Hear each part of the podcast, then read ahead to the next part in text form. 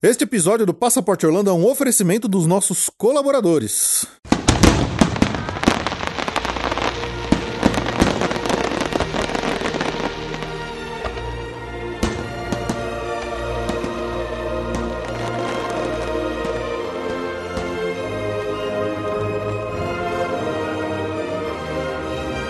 Bem-vindo ao Passaporte Orlando.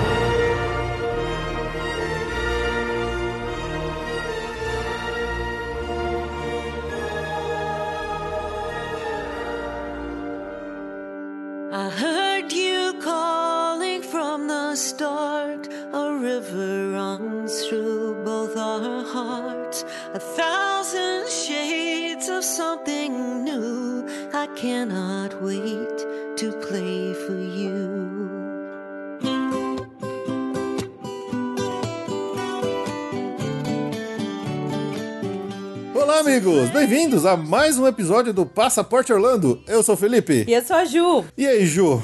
O que, que a gente veio fazer aqui hoje? Ah, a gente veio passar vontade. Veio passar vontade? Veio passar vontade. Na verdade, a gente faz esses episódios, a gente chama os convidados, tudo, para que eles contem a história dele, mas no fundo, no fundo, a gente tá querendo uma consultoria de graça, fala a verdade. Pô, com certeza. pois é, pessoal. Então estamos aqui hoje para fazer um episódio um pouquinho fora aí do papo de parques, que a gente costuma fazer aqui mais, para falar um pouco, né, de como que é esse sonho que muitos brasileiros têm, que é viver, morar nos Estados Unidos, na é verdade? Com certeza. É um sonho que cada vez mais e mais a gente flerta, né, Ju?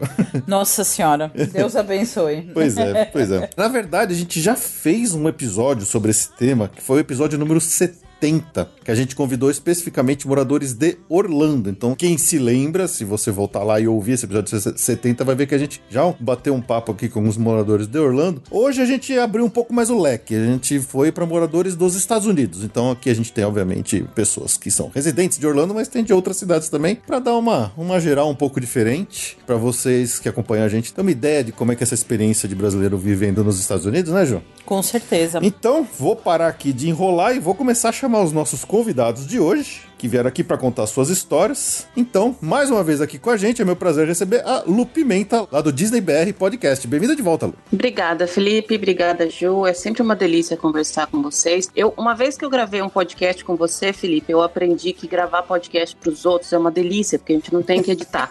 Então, eu tô aqui com meu vinho, tô aqui relaxada. É uma delícia conversar com vocês e falar disso que eu adoro, falar de, dessa vida aqui, que para mim é sempre, é, é todo dia novo, então eu adoro falar disso. Que legal, que legal. Eu, eu, concordo. Gravar podcast dos outros é melhor ainda, que a gente não precisa depois se preocupar.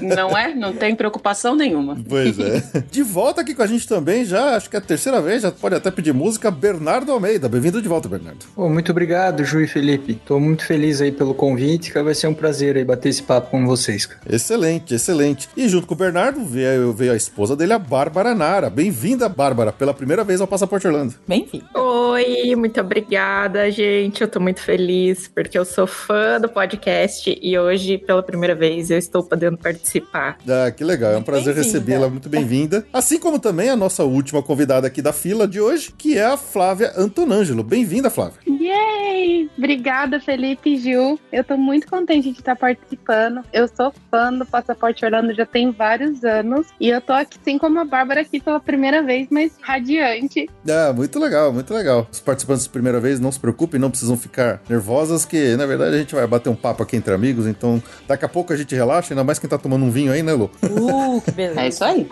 então, assim, vamos lá. Para quebrar o gelo, como vocês que acompanham a gente aqui bem sabem, a gente faz aquelas perguntinhas para os nossos participantes de primeira viagem. Então, hoje é a Bárbara e a Flávia que vão ter que responder, né, João? Com certeza. Então vamos lá, para vocês duas. As perguntas são, né? Qual que é o seu parque favorito de Orlando? Qual que é a sua atração, ride ou show, né?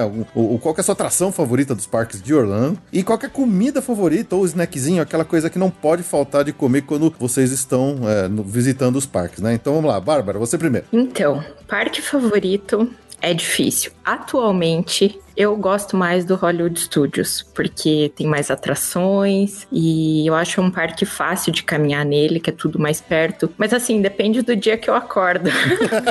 então, sei lá, dependendo do dia, do que a gente quer fazer, assim, pode ser que eu prefiro o Epcot também, que eu gosto muito. A atração favorita é a Rocket, da Universal Studios. Olha, acho que é a primeira vez que aparece primeira aqui. Primeira vez. Aham, não sei se todo mundo sabe, mas tem uma playlist secreta, né, de ah, músicas sim. Esse eu conheço. Então eu adoro acessar assim a, a playlist secreta, colocar uma música lá e eu acho muito emocionante. Eu gosto muito dela. Qual que é a sua música favorita pra tocar na, na Rocket? Ah, eu gosto uma do YouTube. Eu não lembro o nome agora, mas é uma do YouTube que combina muito.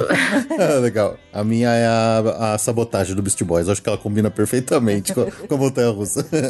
Legal, é muito boa. E aí o snack favorito, olha, o tamanho é grande, mas pra mim é um snack. Se vocês não comem como snack, eu não posso fazer nada. mas são, o meu favorito são os nachos, principalmente do Pecos Bill, do Mad Kingdom. Não querendo fazer inveja, mas já fazendo, né? Eu comi ele hoje, tá? Nossa, na cara, hein, Ju? Inclusive. É sacana, olha. Não é nem que, tipo, a gente tem planos de ir, né? É assim, pô, Não é nem como se a fronteira tivesse aberta, é que se a nem gente quisesse, a gente poderia aberta, é uma ir, questão né? de ter um voo. Pô, sacana. É, muito bom, Bárbara, muito bom. Eu lembro que o Pecos Bill lá, quando, quando eles tiraram do buffet lá de, de toppings gratuito o, o, Guacamole. o guacamole, deu maior rebuliço dos miqueiros. Ah, pô, claro. que o pessoal adorava fazer isso. Ele comprava os nachos, ia lá no buffet e lotava de guacamole de graça. E é verdade. Agora tem que adicionar lá e pagar separadamente o guacamole. É, acabou, acabou a moleza. É, antes eles tinham, antes do coronavírus, eles tinham o buffet onde você se servia com os toppings, né? Salsa, queijo, sei lá, vários toppings pra você colocar na comida. E aí agora eles estão mandando tudo junto em potinhos separados, assim. Ah, tá. É, melhor, né? Não dá pra deixar o negócio exposto lá, né? Ah, sim. Ah, excelente, muito bom, muito bom. Flávia, sua vez. Ok. Meu parque favorito também é o Magic Kingdom. Eu fiquei em dúvida porque eu gosto demais do California Adventure lá na Califórnia. Hum, E é um parque assim que ele tá no meu coração quase como favorito, porque ficou uma viagem inesquecível. Mas eu vou no Magic Kingdom, vai, é o mais tradicional. a minha ride favorita é a Hulk. Eu acho que também ninguém nunca falou, mas eu adoro aquela montanha russa. Eu acho que se eu puder, eu vou umas três, quatro vezes, assim, no mesmo dia. E a minha dica de snack é uma dica 18 mais. É uma bebida do Epcot que ela chama Tokyo Sunset. Ela fica no pavilhão do Japão e ela é maravilhosa. Eu dei essa dica no grupo e agora eu falo aqui no podcast porque é uma bebida muito, muito gostosa. olha, esse eu não conheço, hein? Eu já ouvi falar. Hã? É, eu já, já tinha. Acho que eu já tinha ouvido falar. É uma bebida que alegra as moças, sabe? É docinha, você nem sente que você tá ingerindo álcool. Ixi, a Ju vai gostar. Opa, tá na lista já. um dia que o Trump deixar a gente ir, eu vou, vou, vou experimentar. Espero que logo. Espero. Verdade. Espero que logo. É, putz, legal, legal, excelente. Excelentes escolhas, muito bem. Aprovadas, né, Ju? Ô, Não, aprovou, não, todo mundo passou. não que tenha a resposta certa aqui, mas Lógico vocês acertaram. Ninguém falou Live with the Se Land. precisar, eu falo a torre. Ninguém falou Hall, Hall of Presidents Ninguém aqui, falou né? Hall of Presidents, nem Holy Land Experience, então tá valendo. É isso aí. Então tá bom, pessoal. Agora que vocês puderam conhecer um pouquinho melhor das nossas convidadas de primeira vez aqui, vamos lá pros recadinhos rapidinhos que a gente já volta pra conhecer um pouco dessa história deles de estarem vivendo lá nos Estados Unidos.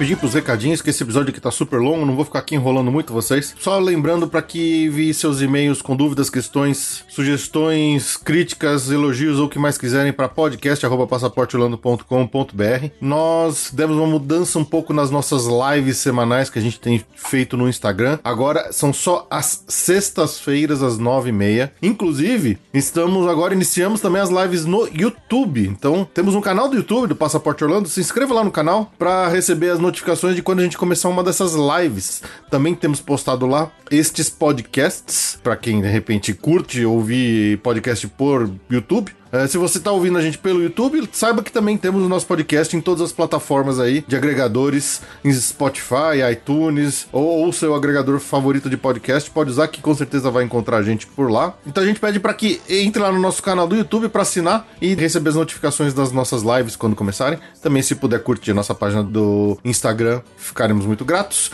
Quem ouve a gente pela iTunes Store, se puder também dar cinco estrelinhas lá e deixar um recadinho, vai ser melhor ainda, que a gente também fica muito feliz quando a gente recebe esses retornos de vocês. Tem a nossa campanha de colaboração do PicPay. Se você se tornar um assinante, um colaborador do PicPay, terá diversas recompensas individuais e ajudará na meta mensal global de termos episódios extras que os assinantes recebem primeiro, né? Recebem com um mês de antecedência esses episódios extras antes da gente divulgar no feed normal. E também lembrar que a Ju, através da Via Mundo Travel, já está voltando a trabalhar com cotações para viagens, especificamente para viagens externas, né? Viagem para Orlando somente no ano de 2021. Neste ano, devido aí a todas as complicações ainda causadas pela pandemia de coronavírus, por questão de segurança, a Ju não está vendendo viagens para Orlando, viagens para o exterior neste ano, somente para 2021, ok? Então entre em contato através do e-mail cotação@passaporteorlando.com.br, que a Ju vai te ajudar aí passar uma cotação bem legal de ingressos, hotéis, passagens aéreas, seguro de viagem, aluguel de carro e o que mais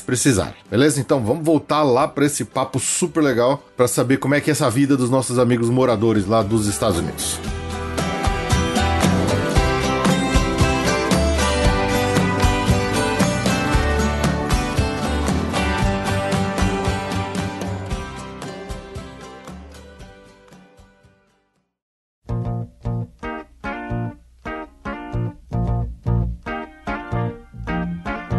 If you ever plan to motor west, Jack, take my way. It's the highway that's the best. Get your kicks Bom, Ju, antes da gente começar, né? E aí, quando que a gente vai morar lá, hein? Ai, feio. Todo dia eu entro no site de real estate e fico namorando.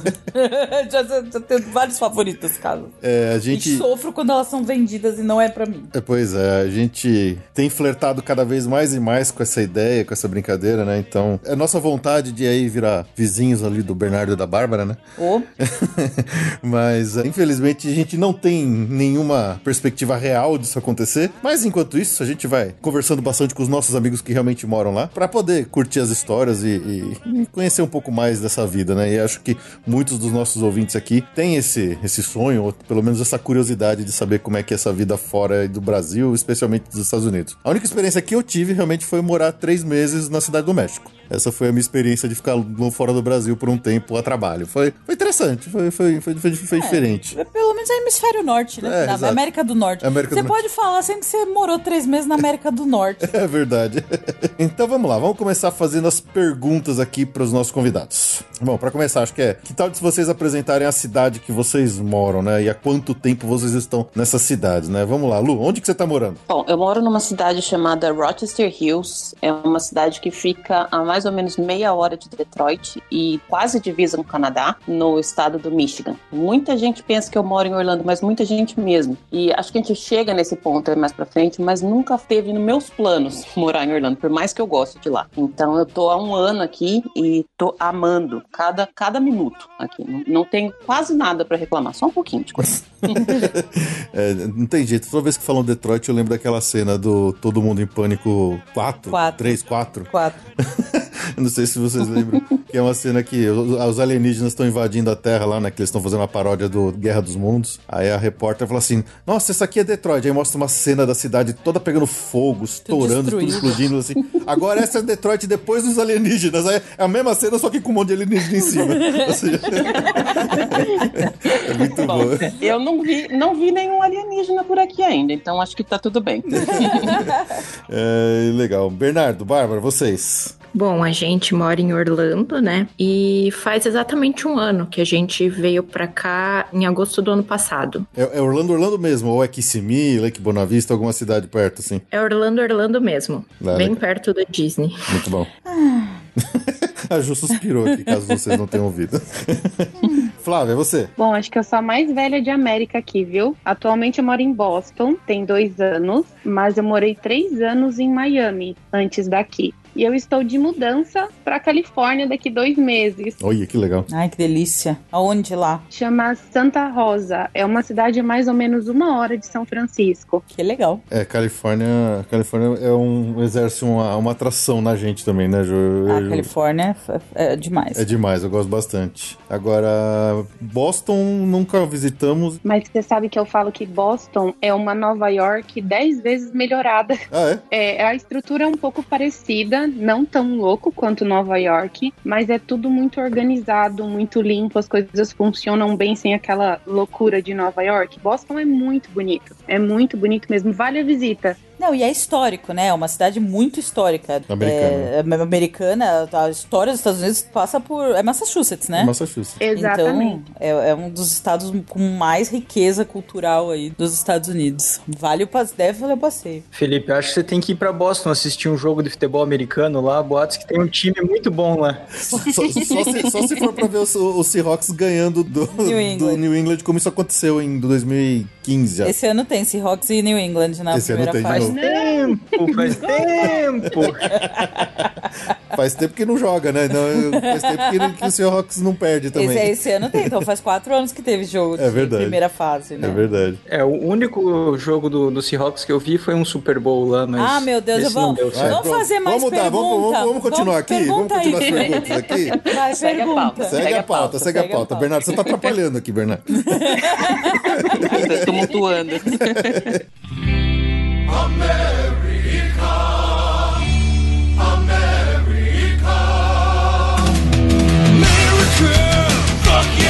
Como é que foi a ideia inicial, assim, de vocês de, de mudarem para os Estados Unidos? O que, que foi que realmente motivou isso? Falou assim, não, vamos lá, agora tem que... É profissional? Foi uma escolha pessoal? Foi. É, é, pra fi... é pra ficar? É pra ficar um tempo? É pra ficar pra sempre? E aí, Lu, vou começar você. Bom, eu não sei se, se os companheiros aqui de, de bancada, tô me achando numa bancada, tô nesse- nesse, nível. Não sei se, se os, os colegas têm filhos também, mas a minha, a minha, meu primeiro pensamento foi minha filha. Eu, voltando lá atrás, quando ela era pequenininha, o pai da Júlia saiu de casa quando ela tinha um mês, e aí quando eu fiquei, no primeiro ano dela, eu percebi que eu não queria que ela tivesse que trabalhar o tanto que eu trabalhava na vida. Foi mais ou menos aí que eu comecei a entender que eu queria um, um futuro melhor. E ainda assim, assim, eu, eu me formei numa faculdade boa, eu tive muitas coisas, além do que muita gente teve. Eu acho que nós estamos aqui falando de um, de um lugar de, de privilégio, né? E mesmo assim, era muito complicado. Eu trabalhava, chegou um ponto na minha vida que eu trabalhava 18 horas por dia e não tava sobrando dinheiro. Eu não tava rica trabalhando 18 horas por dia. E aí, a minha, a- meu primeiro pensamento foi esse: eu não quero que ela tenha que trabalhar tanto assim para ter uma vida justa. Não sei se eu via esse futuro no Brasil, então começou por aí. E aí foi um processo que para mim demorou muito tempo, muito tempo mesmo, mas chegou. E às vezes as pessoas me perguntam, demorou, assim, quando eu falo muito tempo, aí demorou mais ou menos 10 anos, até do dia que eu decidi que eu queria sair do Brasil até o dia que eu consegui sair. E as pessoas falam: "Nossa, mas é muito tempo". Mas se se eu não tivesse planejado durante esses 10 anos, os 10 anos teriam passado do mesmo jeito e eu estaria no Brasil, talvez trabalhando às 18 ou mais horas por dia. É um plano de vida, né? É um plano de É, vida. é esse, esse sentimento de, de desesperança com o país, que é triste, mas é real. E, e eu acho que quando a gente tem filho, isso fica meio que desesperador. Então, a minha, a minha maior motivação foi, foi a minha filha mesmo. O meu caminho foi vir como estudante, mas eu não só saio daqui se me jogarem. Legal. E por que a, a, a- pra onde você foi, essa escolha? Foi por causa. Por, foi onde você estudou? Também, também. Foi assim, foi uma, uma mistura do que eu queria fazer de, de estudo, uma mistura de custo de vida, de, de estado aqui, que tinha um custo de vida que daria pra mim, pra não precisar ficar juntando mais 10 anos de dinheiro. Foi o fato de ter uma pessoa conhecida. Eu falei que eu não queria ir pra Orlando, porque eu queria realmente estar num, num lugar menos turístico e, e mais Estados Unidos mesmo. Eu acho que hoje em dia posso estar sendo um pouco preconceituosa, mas Orlando já tá meio que uma extensão do, É, do Brasil hoje em dia. é um estado brasileiro na América do Norte. É, e aí, assim, ter distrito escolar para ela, teve vários fatores que, que me trouxeram para cá. além de estudar hoje, você tá trabalhando também ou não? Eu começo a trabalhar agora, na semana que vem, inclusive, mas é por conta do meu estudo. Eu ganhei uma bolsa de, do meu mestrado que eu faço aqui e a bolsa inclui trabalhar na faculdade. Teoricamente, estudante não pode trabalhar e não pode trabalhar nada, mas por conta da bolsa, depois que você tá há sete meses estudando, você pode pedir trabalho na faculdade. Essa é uma das regras do visto de estudante. E aí eu, eu consegui a bolsa e a bolsa inclui um trabalho. Então eu passo a trabalhar 20 horas por semana dentro da faculdade. Isso me dá a bolsa e me dá uma ajuda de custo. É, excelente. Muito bom. Bernardo, Bárbara, e vocês? Eu, desde criança, venho aqui para os Estados Unidos. Sempre tinha o sonho, né? Mas era parecia alguma coisa distante, sempre tinha muita vontade de, de, morar aqui pelas facilidades, pelas coisas que tem disponível, até coisas simples, assim, o que a gente encontra no mercado, é, eletrônicos, é, obviamente todas as atrações que tem aqui, né? Eu sempre, desde criança, fui apaixonado pela Disney, desde que minha avó me trouxe aqui com, com quatro anos. Então, eu sempre tinha esse sonho, tinha essa vontade, acabava adiando, né? Sempre eu comecei a trabalhar muito cedo e aí é, tinha que trabalhar aqui, tinha lá, eu fui entrando nas empresas da minha família é, e fui adiando essa vontade. Primeiro era uma vontade de morar aqui, passar um ano, dois, como estudante, estudando só. Então, o tempo foi passando, eu casei com com a Bárbara e um pouco desse sentimento que a Lu colocou aí, apesar de eu ainda não ter um filho, né? Nós não termos ainda filho, mas eu, eu e a Bárbara a gente conversava sempre pelo futuro que a gente queria ter, futuro que a gente queria dar para os nossos filhos. E acho que essa foi a maior motivação, e realmente acreditar que aqui nos Estados Unidos é, eles teriam mais oportunidades. Eu acho que é um país cara, que, que tem as facilidades, digamos assim, para as pessoas que trabalham, que são trabalhadoras, que são esforçadas, que são corretas, né? Então, eu acho que essa foi a maior motivação da gente ter vindo ano passado para cá e a gente esse ano realmente foi muito bom para nós, apesar de eu ter uma expectativa de pensando lá 10 anos que eu queria vir para cá, não frustrou nem um pouco a expectativa. A gente está muito feliz aqui. Eu acho que foi, foi essa esse maior motivador, né, Bah? É, no meu caso, eu só casei com o sonho mesmo. Se deu bem. Não, brincadeiras à parte, mas quando eu conheci o Bernardo, ele sempre falou disso e também fez crescer em mim a vontade de morar aqui. Muito bom. Me corrija se estiver errado, vocês também estão de mudança em breve de Orlando para outra cidade, não é? Isso mesmo. Nossa primeira ideia sempre foi morar no Texas. A gente, a gente fez duas road trips por lá, gostamos muito do Texas. E aí eu pensei, olha, em vez de a gente ir direto pro Texas, vamos para outro lugar antes pra gente ter essa, poder experimentar dois estados americanos, dois lugares diferentes pra gente ter algo para comparar, né? Então, por isso a gente veio aqui para Orlando. Nosso plano era passar um ano aqui em Orlando, mas por tudo que aconteceu esse ano aí, o um ano totalmente atípico, a gente acabou estendendo e se tudo der certo, em janeiro a gente vai se mudar pro Texas. Que cidade lá no Texas? A gente já tá, tá mudando cada. A gente já pensou em, em perto de Houston, perto de Dallas. Hoje a nossa tendência é ir para alguma cidade perto de San Antônio. Ah, legal. E vocês foram para Orlando como estudante também? Sim, a, a Bárbara é estudante. E vai ter que mudar, vai ter que estudar lá essa parte legal? Vai ter, vai ter que transferir para alguma para algum curso lá no Texas? É isso mesmo. É, a gente veio com visto de estudante, o Bernardo é meu dependente, então eu estou estudando inglês aqui no momento, porque eu não, não sabia falar inglês, sabia só coisas básicas. Aí, para fazer a mudança de, de cidade ou estado, eu tenho que fazer essa transferência entre escolas. Hum, entendi. Interessante. É, falando de Texas, acho que no, no, no meu, nos meus trabalhos aí, nos lugares que eu já trabalhei com projeto de engenharia, eu acho que umas três vezes eu flertei com possíveis transferências para Houston, né, de projetos. Ah, vai acontecer o projeto, vai ser lá em Houston, só que eu era o primeiro da fila a me inscrever lá. Eu quero, eu quero, eu quero, eu quero. Mas infelizmente nunca rolou, porque acho que se tivesse ido a gente não teria voltado, né, Ju? Com certeza. o Texas é, parece um estado bem legal, a gente já conheceu Dallas, né, Ju? Então, ah, é. Parece é, é uma, um estado bem interessante. Flávio, e você? Bom, a minha história é um pouquinho diferente do pessoal. Eu não vim com a ideia fixa de morar aqui. A princípio, eu já tinha vindo para cá turismo antes, e a princípio a minha ideia era de ficar dois meses para descansar, para dar um tempo do trabalho no Brasil. E eu acabei conhecendo o futuro esposo e eu acabei ficando. ah, que legal.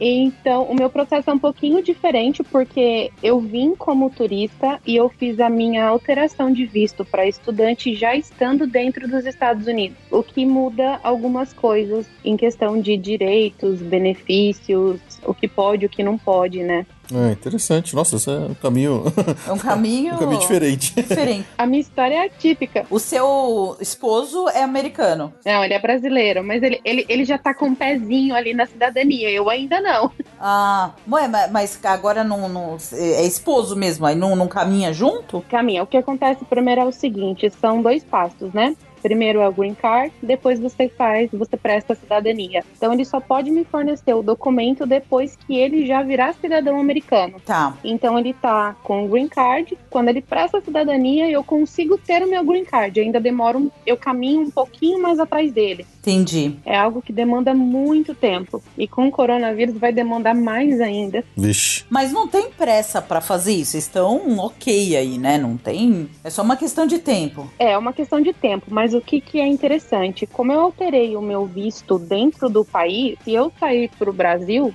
eu preciso dar entrada em um visto de estudante de lá para cá. Não. Nossa. É, isso acontece com muitas pessoas que migram para cá, vêm como turista e transferem os vistos para estudante, né? E esse é um detalhe que faz toda a diferença. Porque eu posso ir para o Brasil, mas de lá eu preciso dar entrada no meu visto, fazer tudo pelo Brasil para poder vir para cá. Eu não tenho esse poder ir e vir que quem vem do Brasil com visto de estudante tem. Nossa. E você tá há sete anos, então, sem vir? Cinco. Cinco. Cinco anos e meio sem ir para o Brasil. E sua família tá aqui? A minha família tá aí, reconheço os privilégios, eu, eu acabo vendo sempre, eles sempre estão vindo para cá. Ah, que Ah, bom. tá. Que É. bom. Não, é, é difícil. Você falou, É. ah, tô, tô indo pros Estados Unidos, vou passar um tempo, aí depois você liga e fala, "Ô, gente, casei e não volto mais. Tchau. Como é que foi? Como é que foi essa, essa notícia pra família, assim? Foi uma coisa meio de sopetão ou não? Quando você já tava preparando eles? Não, foi totalmente de supetão. Nossa, Tanto que que eu sou a ovelha negra da família. Do tipo assim, meu Deus, essa pessoa tem problema. Ficou tudo. Ficou tudo. Eu vim com uma mala e eu literalmente falei: o quê? Eu vou ficar nesse lugar. Eu nasci no país errado. Foi isso que eu descobri aqui, entendeu? eu, eu nasci no país errado. Eu devia ter nascido aqui. Mas não sei o que aconteceu. Mas enfim. Mas foi assim: a minha família foi um choque. Do tipo, não, mas você não vai voltar? Eu, não, não, não vou voltar. Vou continuar aí. Aí o meu pai foi aquela coisa do tipo assim: olha, se você precisar de dinheiro, você passa fome, mas eu não te mando. Eu falava: não, tá tudo bem, tá tudo bem. Eu vou ficar. Sou independente. Caramba, que loucura. Conquistei minha independência aqui na América, mas até então eu era corajosa. Quantos anos você tinha? 25, 24 para 25. E deu pra Coragem. trabalhar? Essa, essa independência deu pra trabalhar? Deu. Ainda dá. Ai, que bom. Não é registrado, imagino, mas. Não, não, não é registrado. Mas dá pra se virar. Dá, não, tem, dá para se virar, dá pra, dá pra viver muito bem. Que é, é um outro ponto que entra sobre você realmente gostar muito daqui. Porque, basicamente, são subempregos que te proporcionam uma qualidade de vida muito boa. Ah, que legal. É, mas você ganha, ganha, ganha em dólar, né? Ou seja, já ganha cinco vezes mais do que qualquer guião no Brasil, né? Exatamente. E e você já tem filho? não, não tenho filho ainda. Que aí vem o americano, né? Vem Aí- americaninho, exatamente. Não sei se isso me ajuda. Deve ajudar, né? Ajuda. Ah, os pais ganharam a green card? Acho É. que ajuda. Deve ajudar. Deve ajudar. ajuda. Por exemplo, uma pessoa que vem sem documentação pra cá e acaba tendo um filho, demora. Mas é como a Lu falou, demora, mas chega. Então, depois que a criança já é um adolescente, né? Quando já tem os 18 anos, consegue passar o green card pros pais. Se você não tá ameaçado de sair, pode esperar. Se você tá vivendo bem e não tá ameaçado de, de, de sair, vai, espera, né? Segue o jogo, né? Segue o jogo, né? É paciência. E, e é paciência e, ao mesmo tempo, muita sorte desse país ser muito grande e ter vários lugares pra poder viajar, né? Sim. Ah, sim. Não, Estados Unidos você pode facar a vida inteira. Assim, se eu, se eu fosse morar lá e, por exemplo, tivesse uma situação de não poder voltar, no carnaval eu acho que eu ia me. É. Eu acho que eu ia sofrer. A Ju é carnavalesca. Eu sou carnavalesca. Mas eu acho só no carnaval, acho que eu ia me enterrar. Falando, não existe Brasil, não existe Brasil. Mas acho que só também. Ah, Gil, você ia dar uma curtida lá no Mardi Gras da Universal. Também, É, não, é, você. tem que quebrar o galho de alguma forma, né? Falta uma escola de samba, mas eu acho que era a única época do ano que eu ia, que eu ia dar uma sofrida, assim. Se eu não estou errada, em Orlando tem carnaval. Ah, deve ter um monte de brasileiro que tem lá, né? Tem, a gente tem muito conhecido que mora em Orlando e não tem o que você fale que tem no Brasil e não tem em Orlando. Tem, é, tem que. É, é muita gente, né? É muita gente, é muito brasileiro. Tem que matar a vontade de alguma forma. Nós não somos muito de carnaval aqui em Orlando, então a gente não foi pra nenhum lugar que tivesse carnaval, mas a gente aproveitou o Mardi Gras lá de Universal, mas até hoje eu tô- não tô entendendo o espírito deles, porque é só um- uns carros alegóricos que passam jogando colarzinho, tem uma montanha de colar na beira da rua e a turma é, se brigando, se batendo por causa de um colar que eles estão jogando, cara. Eu nu- nunca entendi a lógica dos americanos pra isso. É, é. É que assim, na é o Universal. padrão de Nova Orleans. Até desse- onde eu entendo, assim, obviamente na Universal não tem a graça que tem em Orleans do Estádio dos Cordões, que é a mulherada mostrando, né, fazendo um, como é que fala? Um, um, Um topless. um, um topless, assim, pra ganhar os cordões. Até onde eu sei, essa que é a graça lá do Mardi Gras de, de Nova Orleans mesmo, né? É, A mulherada dá um... A gente, a não vai ver nada disso no, no A gente não vai Universal, ver né? isso na Universal, então o cordão fica por simpatia pura. Mas é, eu imagino mesmo que a Flórida, acho que você consegue tudo, né? Flórida é Brasil, É, né? Brasil. Eu não sei se vocês sabem, mas os americanos aqui, eles não consideram Flórida um estado, dos, um estado americano, né? Eles falam que é um estado à parte. É. É um estado meio redneck, meio. É, mas eles deviam meio- considerar, porque é a Flórida que decide a eleição lá, É né? verdade. A, a Flórida vai pra um lado, a Flórida é o quarto maior estado, né? É. Dos Estados Unidos. Bernardo e a Bárbara vão agora viver, acho que a América real mesmo, que eles vão sentir muita diferença. Ah, sim, com certeza. É, imagina, a, a gente gosta muito aqui da Flórida, a gente fez algumas viagens e conhecemos ali o norte da Flórida, que é bem redneck. Sim. É- é- tem várias Flóridas mesmo, é, é muito legal, cara. Mas eu, eu acho que o Texas é os Estados Unidos verdadeiro. É isso que a gente sente um pouco de falta aqui. Entendi. É verdade.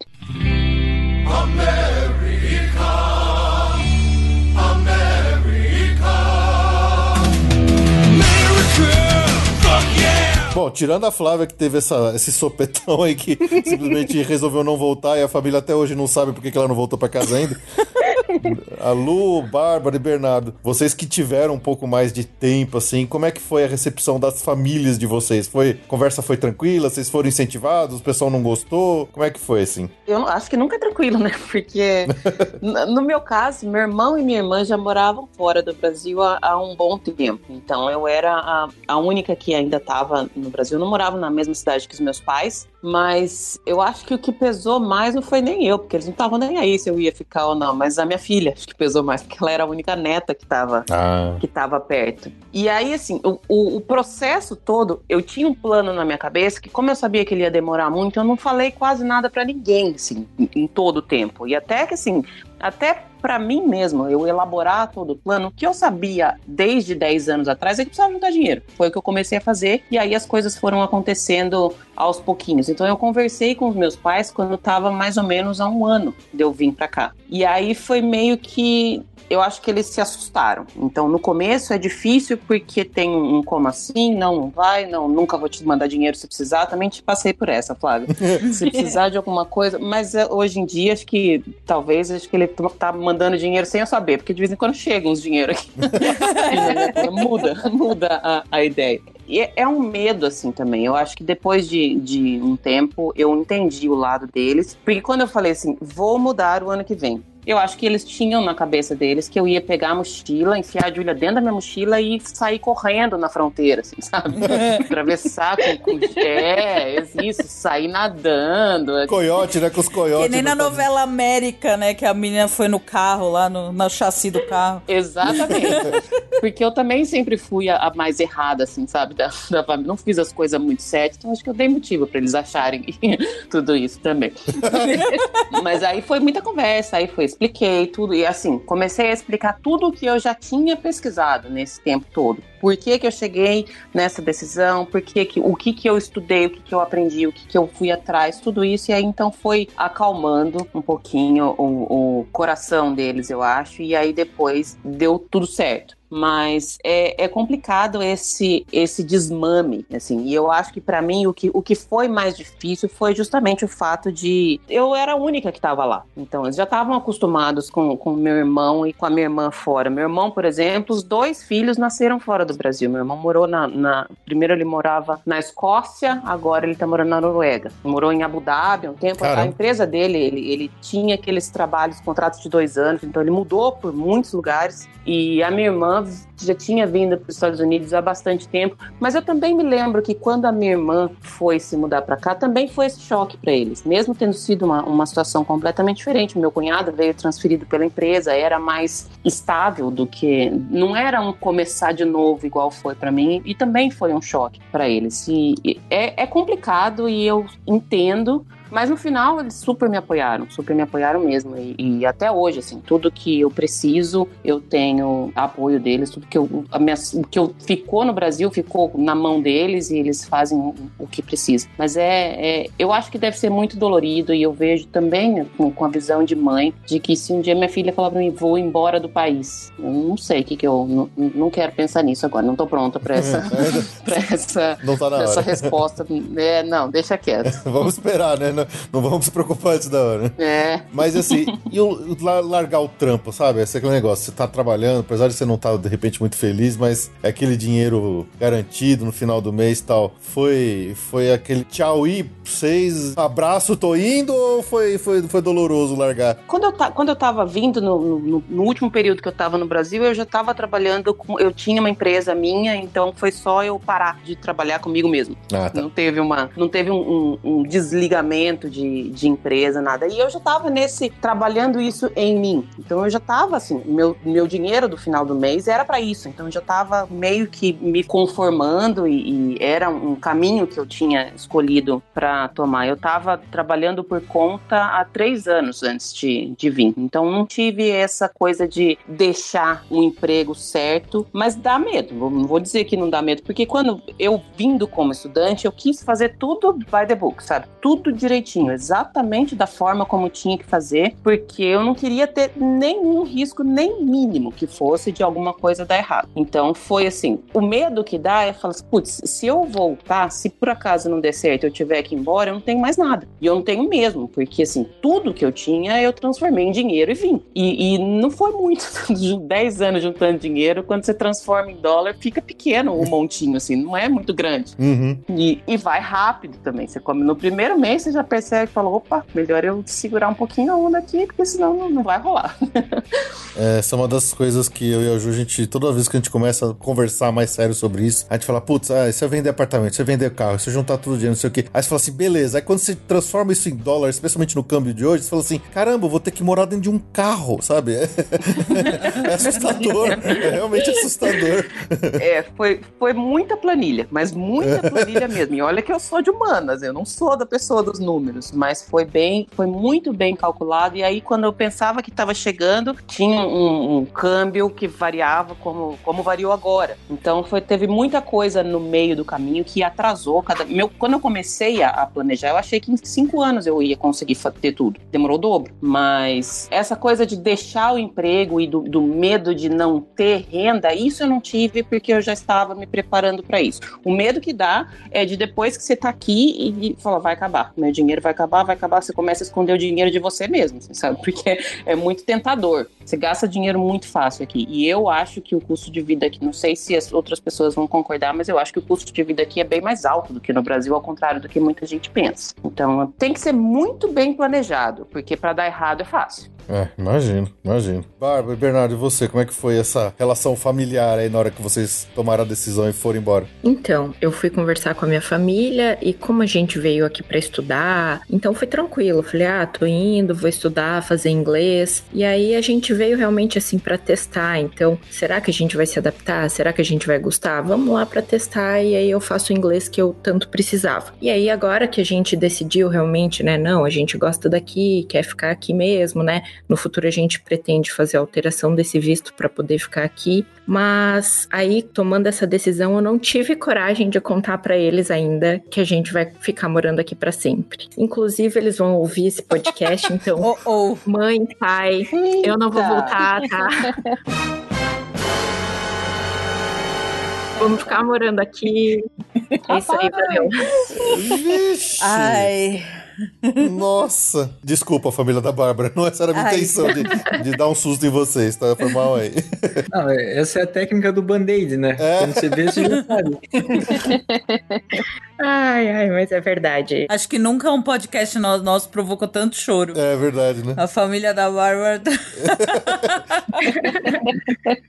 Mas eu morei 10 anos em outra cidade, diferente dos meus pais, né? Então, assim, essa primeira mudança, que eu acho que é a mais difícil, já tinha acontecido. Então, morando em outra cidade, eu não via eles todo dia. Eu já tinha, assim, uma coisa de viajar para ter que ver Ah, tá. e estar em contato com eles. Então, assim, não foi tão difícil quanto uma pessoa que sai pela primeira vez, assim, do contato. É, entendo. Pra mim foi tranquilo, porque eu já vinha dizendo isso há muitos anos que eu ia me mudar. Eu tenho a, a oportunidade, também sou muito feliz que a minha família sempre vem me visitar aqui. Até a casa que a gente alugou foi justamente para poder receber eles. Então a gente tem meus primos, vem, meu pai vem visitar aqui sempre. Então pra pra mim foi fácil, né? Essa mudança. E, e o trampo daqui, você largou com gosto ou foi doloroso? Eu mantive, eu- tenho algumas empresas aí no Brasil, eu mantive as empresas e então eu não, não passei por Ah, isso. interessante, legal. Os negócios continuam rolando aqui. Sim, agora divided by five or six. É, que doloroso é isso, né, cara? né, isso é complicado, Felipe. Nossa. É só essa. Acho que uma das vantagens de Orlando. Vantagens ou desvantagens, acho que depende, né? É, assim, eu imagino que vocês não devem ficar sem visita, né? De- Não esse ano. Esse ano não deve ter visita. Não, mas nenhum. no, acho que num ano normal, diferente de Boston, né? Ou de. é, ai, desculpa, Lu. é, qual é o estado? mesmo? Michigan. Michigan. Michigan. Então, diferente do Michigan, que dificilmente você vai ter aqueles hóspedes lá o ano inteiro, eu acho que se você tem uma casa em Orlando meio que aberta pra, pra galera, acho que você não fica com a casa vazia, né? Todo mundo quer ficar visitando o tempo todo, né? Com certeza. Aí eu já, eu já falei pro Fê, a gente ia pegar uma casa de quatro quartos pra ter gente, ia ficar o ano inteiro. É. Bom, ainda mais com o podcast ia ter gente o ano inteiro. Fazer hospedaria do Passaporte Orlando. É. né? Airbnb. É, foi uma alegria mesmo de morar aqui. A gente recebeu bastante gente antes de, de acontecer aí o, o corona. A gente, todos os meses, a gente teve pelo menos uma visita. É, eu imagino. É, foi muito bom. É exatamente o que eu imaginei. Eu falei, nossa, ter uma casa em Orlando é realmente é pedir pra ter todo, todo. Nossa, acho que não ia ter mês sem, sem gente em casa. Isso deve ser bem legal. Assim, não sei se é legal também, porque eu não sei se você consegue entrar numa rotina. Acho que fica meio essa coisa de a Flórida é uma festa, né? Acho que indo pro Texas vocês não vão ter tanto essa, É, essa sensação de família mesmo, festa, né? né? É, a gente realmente, se você encavalar muito as visitas, como a gente teve no- bem no começo do ano, que a gente teve três, quatro visitas que vieram tudo junto, é, e levando no parque, fazendo programação e tudo, começa a pesar um pouco, realmente. Mas a gente sente tantas saudades, cara, da, da turma, dos amigos, da família, que a gente. É que é a mesma coisa de você passar o dia inteiro no parque, cara. Você chega no final do dia acabado, mas feliz, cara. É, bem legal. No Texas vai diminuir, provavelmente. Essa... Provavelmente. Né? Aí é só, só, só pai, meu, irmão. É. Aí vai, vai ser o mais restrito. assim. O povo que quer só oba-oba não acaba ficando mais pela Flórida mesmo. É, eu acho que sim.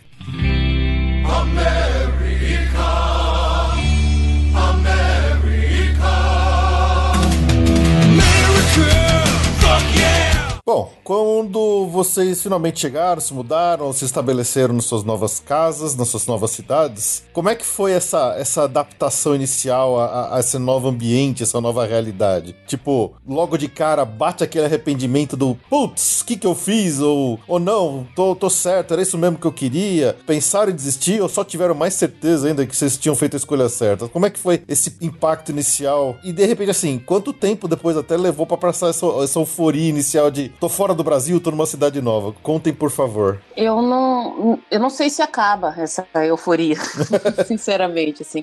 É estranho, porque às vezes eu falo isso e até parece meio que, é, sei lá, parece que é meio sonhador demais, assim, mas eu me sinto vivendo uma coisa muito legal todos os dias, mesmo tendo passado por essa, esse período estranho aí, que não tava no- nos meus planos, nem no de ninguém. Chegar aqui foi bem estranho, porque eu nunca tinha vindo aqui, e eu já cheguei com uma casa alugada, então, assim, eu não podia, eu não tinha a opção de não gostar de onde eu vou morar.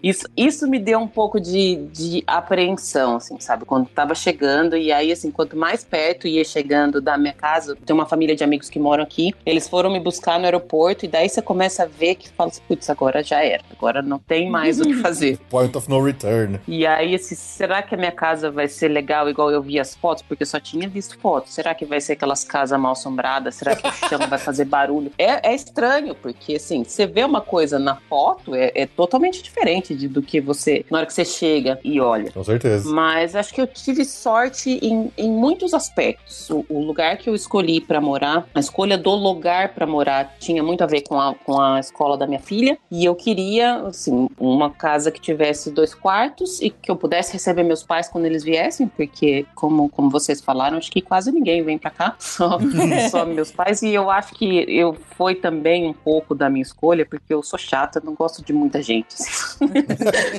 E, e eu queria que tivesse um, um certo conforto, mas eu sabia que eu tinha um orçamento também, então tinha que ajustar essas duas coisas. A casa onde eu moro é pequena, são dois quartos, um quarto para mim, um quarto para minha filha, uma sala, mas é super gostosa. O lugar que eu moro é muito gostoso. A cidade eu já tinha pesquisado para ver como era a cidade, então ela foi exatamente aquilo que eu tinha visto no- nos Googles da vida e tudo mais. Eu moro a cinco minutos andando de uma CVS, de um Walgreens, eu acho que isso daí já responde tudo, né? Porque já, já facilita bastante a vida. Mas a minha casa é diferente do que a gente costuma ver de moradores nos Estados Unidos. Não é um condomínio afastado, não são várias casas gigantes. É um condomíniozinho de apartamentos, mas os apartamentos aqui são meio que casinhas, duas, assim, uma em cima da outra, e todas grudadinhas. Então, eu gostei muito da cidade. Ela é super tranquila, o lugar que eu moro é bem gostoso. A casa que eu moro, dei sorte de um apartamento que eu aluguei, estava reformado, estava tudo certinho, tudo direitinho. Então, não tive nenhuma, nenhuma questão que não gostei quando eu cheguei. Dá um frio na barriga, mas eu acho que o meu frio na barriga passou bem rápido. A questão da euforia ainda tem. Ainda tem, assim, de que legal que eu estou vivendo isso. E eu dou muito valor pelo tanto que demorou para eu chegar aqui. Mesmo eu já estando aqui há um ano, para mim ainda é uma conquista. Todo dia e todas as coisas que vão acontecendo quando você vai trabalhando e- indo atrás e buscando, as coisas vão acontecendo e é muito legal quando essas coisas todas vão se tornando realidade. Então eu acho que eu ainda tenho essa euforia e ao mesmo tempo eu tive um sentimento de eu tô no lugar certo muito rápido. Eu falo que antes de eu vir pra cá, eu morava em Dayatuba e o apartamento que eu, eu morei cinco anos num apartamento em Dayatuba que eu nunca sentia esse, aquele apartamento como se fosse a minha casa. E eu só soube disso quando eu senti esta casa que eu moro hoje como a minha casa. Ah, que interessante. É um sentimento de, de lar mesmo, sabe? De, de esse é o meu canto, é o meu lugar aqui. Eu lembro que o apartamento que eu morava era um condomínio grande e da minha sacada eu tinha visão pra piscina do condomínio. E todas as vezes que eu tava na sacada e olhava pro condomínio, eu tinha aquela sensação de quando você tá no apartamento na praia, sabe? Que você sabe que não é sua casa e que se você tá ali, suas coisas estão todas ali, mas não é sua casa. Casa de praia, você só vai pra ficar. E eu tinha essa coisa de, de passagem. E aqui não. Aqui eu tive muito rápido esse, esse sentimento. Eu não sei se foi justamente pelo histórico anterior, por eu ter comprado todos os móveis e montado todos os móveis, sabe? Aquela coisa de ir na IKEA e comprar tudo e apertar cada parafuso. Sei. É, não sei se. não- eu não consigo explicar, mas eu. Fora uma conexão, né? É, exatamente isso. E foi muito rápido pra mim, o que me fez me sentir muito segura de estar bem onde eu estava e agora o que vier pode vir. Foi, foi esse sentimento comigo. muito legal, muito legal. E só uma perguntinha complementar. A sua filha chegou aí já com quantos anos? Ela tinha 12 quando a gente chegou. E ela? Pra ela foi difícil a saída, Ju. Ela, ela relutou bastante. Ela também, eu demorei pra contar pra ela que a gente vinha e não dei muita opção. Falei, a gente vai. Ela não, não tinha opção de não ir. Aí, assim, foi um, um trabalho com ela de assim, por que a gente vai? E ela já estava numa idade que ela conseguia entender bem. Então não precisei esconder nada. Foi bem as claras. Mas ela tinha aquele medo de pré-adolescente, de eu nunca mais vou fazer amigos na minha vida, ninguém vai gostar de mim, a minha escola vai ser horrível. E essas coisas que 12, 13 anos tem mesmo, faz parte disso, né? Só que são os que se adaptam mais rápido no final das contas, né? Não, mas 12 já não é tanto, eu acho. É, é, ela ficou, ela ficou bem aflita quando a gente veio. E pra ela, o primeiro mês foi bem sofrido, porque no primeiro, mês, no primeiro mês ainda não tinha aula. E a gente não conhecia ninguém aqui. A família que eu conheço não tem filhos da idade dela. Então, assim, às vezes a gente andava por aqui. Eu lembro que, assim, tadinha, ela ia jogar o lixo lá fora pra ver se por acaso ela encontrava alguém que ela pudesse conversar. Nossa. E isso foi muito complicado no começo. Assim. Eu passei o primeiro mês correndo atrás de um monte de coisa que você precisa resolver quando chega, de documentação, de casa e tudo mais. E ela ficou meio que um mês sem fazer nada. Aí, quando a gente teve a primeira vez na, na escola dela, que a gente foi fazer o registration dela, a matrícula na escola, ela tá, a gente estava andando pelo corredor e ela escutou uma menina falando em português que não estava conseguindo abrir o armário dela na escola. Daí parece que ligou a antena, assim, e ela olhou para mim e falou assim: Posso conversar com ela? Eu falei: Pode. Aí ela foi, foi a primeira amizade que ela fez, que é a melhor amiga dela até hoje. Então, logo ela encontrou uma brasileira que eu acho que facilitou para ela. E, e, a primeira fala bem icônica dela para mim foi assim: Mãe, a Rafaela falou que eu posso sentar com ela no almoço.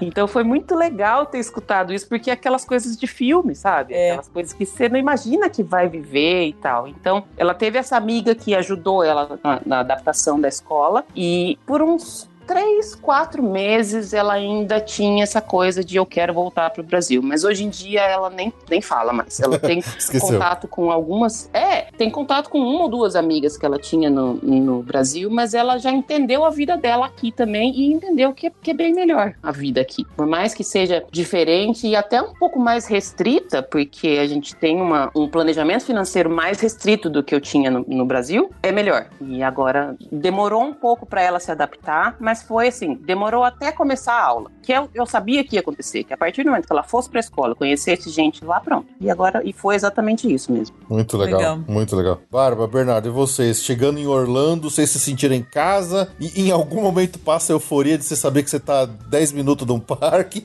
Ou, ou vocês se arrependeram? Como é que foi aí? É, a euforia foi, foi muito grande, muito grande mesmo, cara. Contar um, um pouco dos nossos últimos é, anos lá no Brasil, eu acabei adiando bastante nossa vinda, né? A última empresa da minha família que eu fiquei hum, trabalhando, eu fui para ficar três meses e acabei ficando seis anos. Nossa. Isso adiou bastante a minha vinda para cá. E A gente teve também o nosso processo de imigração, não foi dos mais fáceis, porque a gente teve o nosso primeiro tentativa de visto de estudante para Bárbara foi reprovado. A gente tentou lá em Brasília. Acho que foi o maior balde de água fria da, da minha vida, cara. A gente já tinha olhado qual a casa que a gente queria. Eu já tava até olhando o carro que ia ter, assim, eu- eu- todo aquele meu sonho eu tava vendo chegando próximo e a gente teve o visto negado. Então foi um balde de água fria mesmo, mas depois a gente conseguiu o visto. Então quando a gente chegou aqui, eu, eu tava muito feliz, cara, muito feliz mesmo. Então acho que para passar a euforia levou uns 40 dias e eu ganhei nesse processo uns 6 quilos, cara. Porque Monster Life!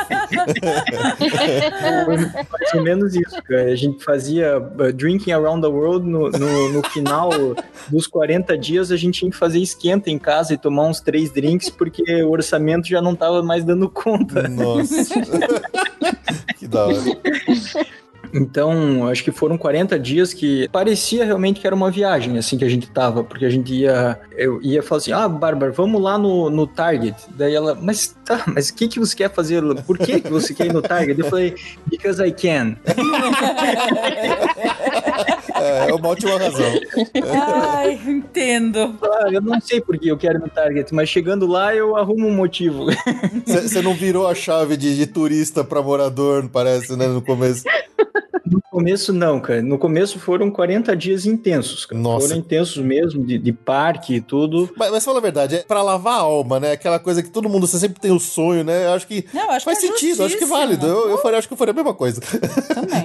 Sim, a gente matou todas as vontades que a gente tinha e, e na verdade, assim, depois do vigésimo dia a gente pensava, tá, mas, né, a gente tá aqui feliz, parece uma viagem. Mas depois você cai na real, sabe? De é, não, não só o custo de vida aqui, que realmente, né, por causa do dólar é bem mais alto, mas você acaba entrando numa rotina. Então, Hoje a gente é totalmente diferente. Eu achei muito bacana, cara, que a Lu contou, assim, da vida dela e contou esse detalhe de se sentir em casa, é, que foi o que aconteceu com a gente também. Quando a gente chegou aqui, a- apesar da gente não ter montado nossos móveis da IKEA, aliás, a gente comprou dois móveis, eu só montei um, cara, porque haja parafuso para fazer aquele, aquela montagem. cara. O segundo tá desmontado aqui ainda, mas a gente realmente sentiu em casa que a gente tanto tempo esperando para vir para cá, cara, e a gente vê que quando a gente chegou e realmente era, era o lugar que a gente queria ficar. O fato da gente ter vindo para Orlando, obviamente, como vocês mesmo mencionaram, é realmente uma extensão do Brasil. É a maneira como eu sinto hoje. Porque, assim, tem muito brasileiro. Então, assim, pode ser um ponto negativo, mas eu vou olhar pelo ponto positivo que foi. Eu cheguei aqui, eu fui para minha escola de inglês. Nessa escola, 90% são brasileiros. Vou dizer ali que tem apenas uns 10% até menos que são de outras nacionalidades. Mas o que acontece? Eu cheguei com mil dúvidas assim. Como que funciona direito a regra da escola? Que eu não posso faltar, eu posso tirar férias. Nossa, eu preciso tirar carteira de motorista, como que eu vou fazer? Então, mil dúvidas assim de, de coisas do dia a dia que a gente eu não encontrava na internet. E assim, na mesma hora eu fui acolhida por várias pessoas que são minhas amigas aqui hoje. Nossa, tirando dúvidas e eles têm dicas para tudo, assim. E assim, tem tudo do Brasil aqui, né? Sei lá, churrascaria, mercado, restaurante, igreja, até diarista brasileira que vem e limpa sua casa, que eu sei que tem muitas pessoas que sentem falta disso. Então, assim, é uma extensão do Brasil. Então, acho que não foi um choque cultural muito grande para essa primeira mudança. Depois a gente vai mudar para o Texas, vai ser muito diferente, mas assim, a gente já deu esse primeiro passo que foi, assim, foi suave para fazer essa primeira adaptação. Ah, legal. Foi um buffer, né? Orlando antes de ir pro Texas, né? É um semi-Brasil. Semi-Brasil. É, semi-Brasil, meio, meio Brasil, meio Estados Unidos. Aí daqui a pouco vai pro full Estados Unidos. É. Em, em que bairro que vocês estão aí em Orlando? É Dr. Phillips. Dr. Phillips. Quer dizer, uma região também já é bem, também é bem povoada por brasileiros, né? Dr. Phillips. Sim, tem muito brasileiro, mas É, acho que tem brasileiro por todo lado.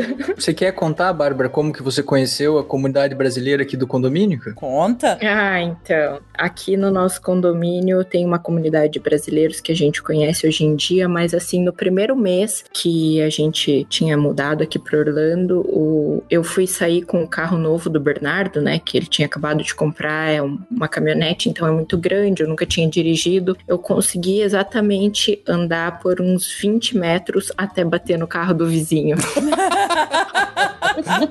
Excelente. Pois é, aí depois disso eu acabei conhecendo que ele era brasileiro e aí a gente conheceu vários vizinhos brasileiros. É, no filme a gente vê o vizinho chegando, cara, e deixando lá uma caixa de cookies. Ô, bem-vindo. A Bárbara fez essa, cara, no carro do vizinho para dar as boas-vindas. Caramba. Belo cartão de visita. Belo cartão de visita. Expectativa versus realidade. É verdade. Hoje em dia a gente tá rindo, mas na época eu fiquei apurada, É, viu? com certeza, com certeza. Bom, eu não posso falar nada. Na minha, minha primeira experiência, que a primeira vez que meu tio me botou pra dirigir um carro, eu, eu atravessei um meio de outro um carro estacionado também. Então, acontece, é a vida, é a vida.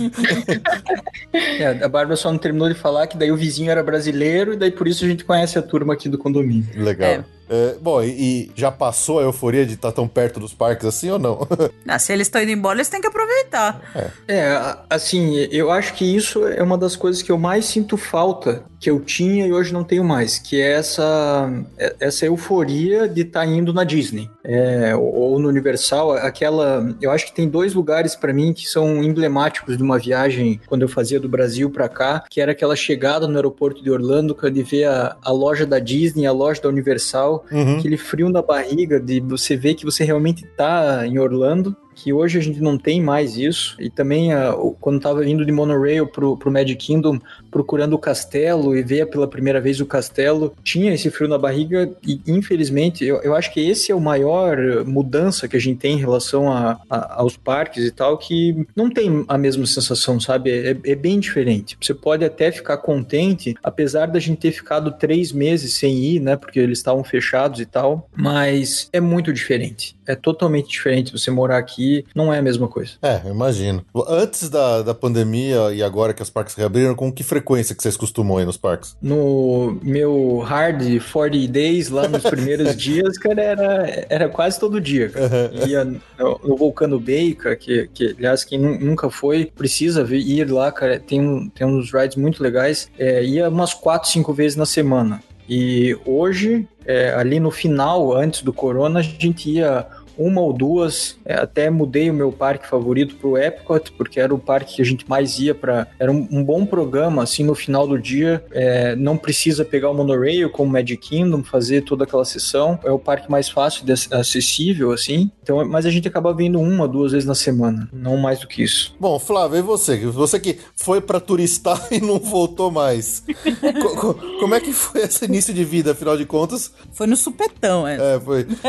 Você chegou a ter alguma experiência parecida com o dos demais ou não? Como é que foi seu começo de vida aí? Você sabe que o começo de vida foi bom, mas essa sensação que o Bernardo, eles falaram a Lu também sobre se sentir em casa, eu só me senti em casa em Boston, porque eu morei em Miami durante três anos, mas eu não, não sou uma garota praiana, eu não, não tenho essa coisa de. Ah, aquela coisa de falar realmente a vibes Miami, sabe? É aquela coisa de ostentação e muita praia e muita compra. Então eu acho que eu morei muito tempo no lugar errado. Eu me arrependo de não ter saído antes de Miami. Hum, Porque tá. quando eu mudei pra Boston, eu falei, hum, agora eu tô em casa. Então foram anos assim de altos e baixos em questão de adaptação. É muito bom você descobrir lugares novos, supermercado, lojas, mas ao mesmo tempo não é, é uma cultura que oscila muito, então você não sabe pra que lado que você vai. Então você fica meio perdido até você conseguir entender que aquilo tudo é um contexto de Flórida, Estados Unidos e Miami, sabe? Então é muito latino, você quase não tem acesso ao inglês em Miami, porque É. se você respirar, a pessoa sabe que tá falando português.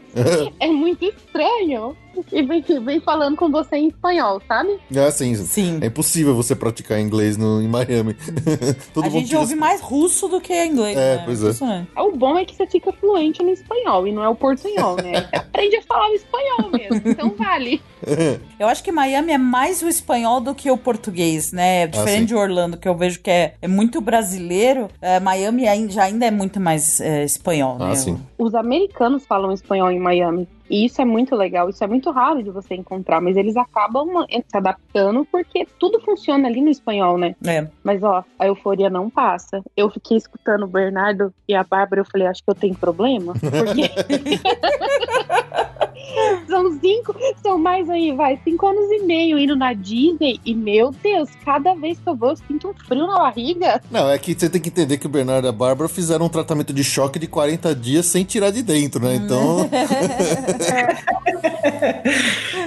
Agora, se você me falar pra ir na Target, eu choro. Nossa.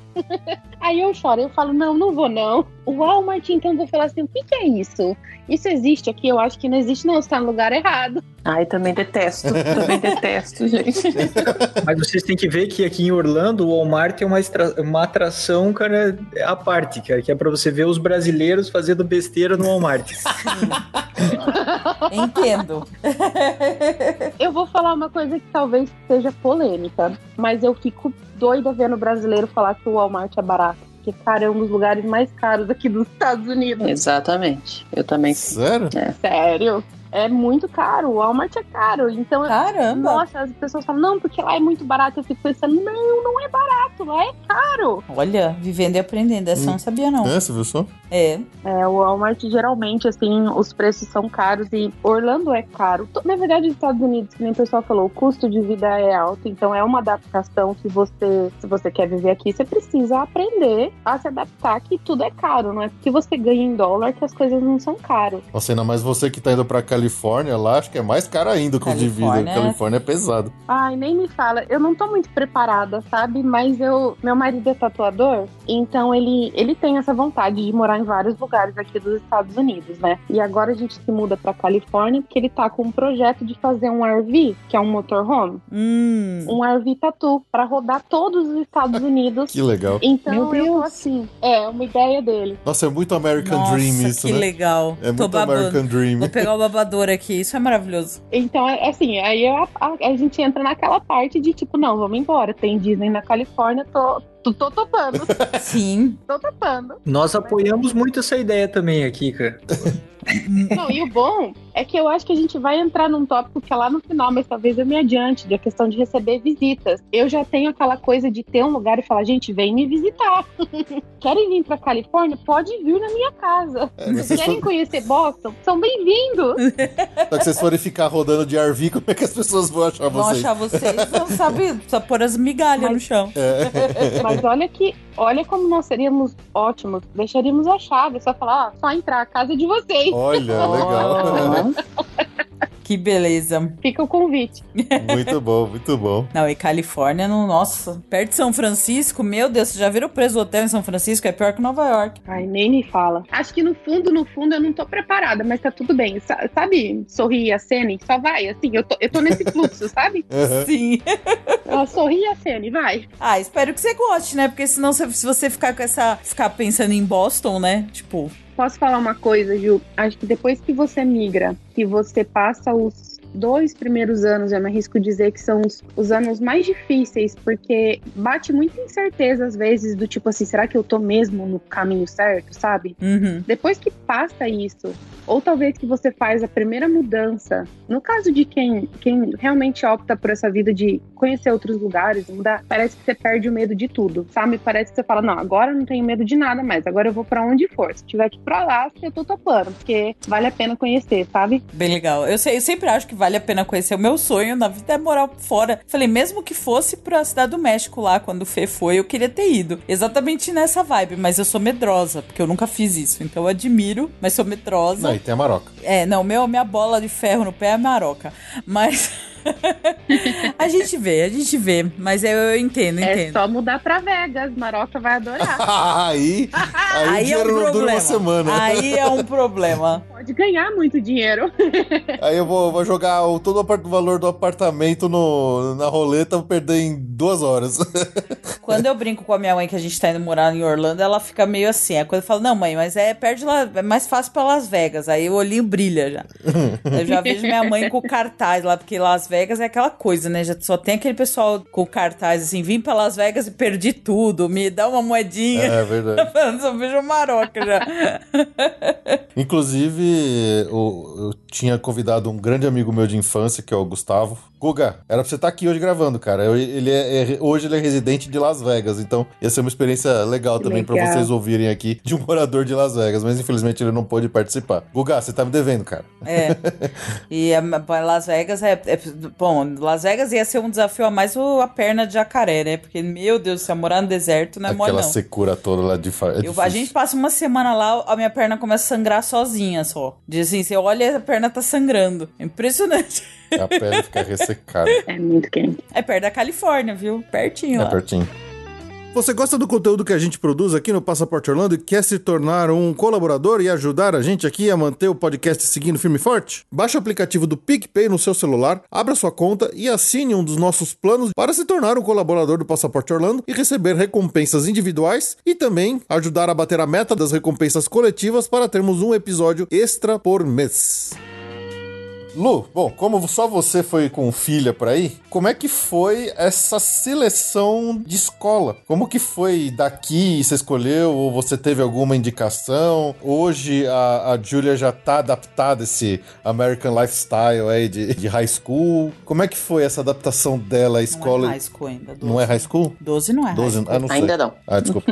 é, é middle school? Middle school. É middle. Middle school. Como é que foi essa escolha da escola e, e a adaptação dela? Bom, para você escolher a escola aqui, é muito fácil você ver quais são as escolas boas. Existem sites que te dão um ranking é, nacional de escola por distrito escolar. Então, esse foi, como eu falei lá no começo, um dos pontos que foi bem importante para mim na, na minha escolha. Eu queria que ela tivesse uma educação boa, porque a gente tem essa, essa ideia de qualquer escola aqui é boa e não é bem assim. Então, precisa escolher e aí o lugar onde você vai morar, ele fica meio que em torno disso, porque você precisa morar. Na verdade, assim, você pode morar num lugar e ir para qualquer outra escola, mas aí você não tem o transporte escolar. Quando você mora no distrito escolar da região, o ônibus independente de onde você mora, o ônibus vai te buscar. Então, como sou só eu e ela aqui, eu precisava morar no lugar próximo da, da escola que eu escolhi para ela. E aí tudo gira em torno do distrito escolar. Você paga o seu imposto. Quanto, quanto melhor é o, é o distrito, mais caro é o imposto e mais reverte para a escola. Então é um ciclo que melhora a região, as coisas ficam mais caras e a escola fica melhor. Funciona mais ou menos assim. Então eu tinha mais ou menos uma, uma média que eu queria para ela. Eu queria que uma escola que tivesse, eu não me lembro agora, mas sei lá, que tivesse nota 9.2. Então eu fui buscar a escola que tinha essa média e que coincidisse com um lugar próximo de um do curso que eu queria fazer, que uma faculdade boa e que também coubesse no meu bolso, porque faculdades, universidades aqui, os cursos, o meu curso de mestrado, por exemplo, eu achei variação de, de 250% no preço dele. Nossa senhora. É, é, é, bem. varia muito, muito mesmo. Então eu precisava fazer tudo caber no meu orçamento, mas também sem abrir mão da qualidade que, que eu queria, uma vez que o caminho acadêmico é o meu caminho para continuar aqui. Então não fazia sentido eu fazer uma faculdade que não ia me dar futuro nenhum só para fazer. Então foi esse, foi mais ou menos esse quebra-cabeça que eu precisei montar. A escola daqui é, é bem filme e é bem legal, isso, sabe? É muito, é muito filminho mesmo, assim, tudo. Nossa, eu sempre achei que esses filmes exageravam de propósito, mas é, é real mesmo. Não, é. Pelo menos a escola dela, eu, eu senti que foi foi bastante. Assim, eu lembro do primeiro dia que eu fui com ela e eu queria pegar o armário dela para mim, sabe? Eu queria colocar minha mochila dentro do, do armário. A princípio, você vai no, no, na central do distrito escolar, aí você faz a matrícula. Para fazer a matrícula, você não tem nenhum vínculo com visto. Então, eles não pediram em momento algum nenhuma comprovação de legalidade de imigração dela. Isso é uma coisa que eu acho bem importante colocar, porque às vezes as pessoas ficam com essa, com essa dúvida, mas no, no ensino normal, de, de, criança até high school, não, eles não vão negar você fazer a matrícula por conta de, da questão migratória. Mas você precisa ter um comprovante de endereço. Sem um comprovante de endereço, você não consegue fazer matrícula. Aí você faz a matrícula, eles vão designar qual é a escola que você pode escolher qual escola você, que você quiser, ou você vai ficar com aquela escola que é da região onde você mora. Aí você vai até a escola no dia da, da matrícula, que é o registration que eles chamam, e aí ela recebe um horário, que é assim, na, na primeira aula você tem que ir na sala 1, na outra você vai na sala 2, não sei o que. Seu armário é aqui aqui, se você tem aula com a professora tal, tal, tal. E esse foi o dia, acho que, mais assustador da vida dela. Porque ela falou hum. assim: eu não sei o que, que, que, que isso quer dizer. Como assim eu tenho que ir na sala 303C? Eu não sei onde é. E a escola dela não é uma escola muito grande, mas ainda assim é, é, é grandinha. É maior que a escola que ela estudava no, no Brasil. E é aquela escola, assim, que você passa na frente, é só uma fachada de uma escola toda aberta, não tem nada. Lá no fundo tem um campo de futebol gigantesco, tem uma, uma área de esportes muito, muito legal.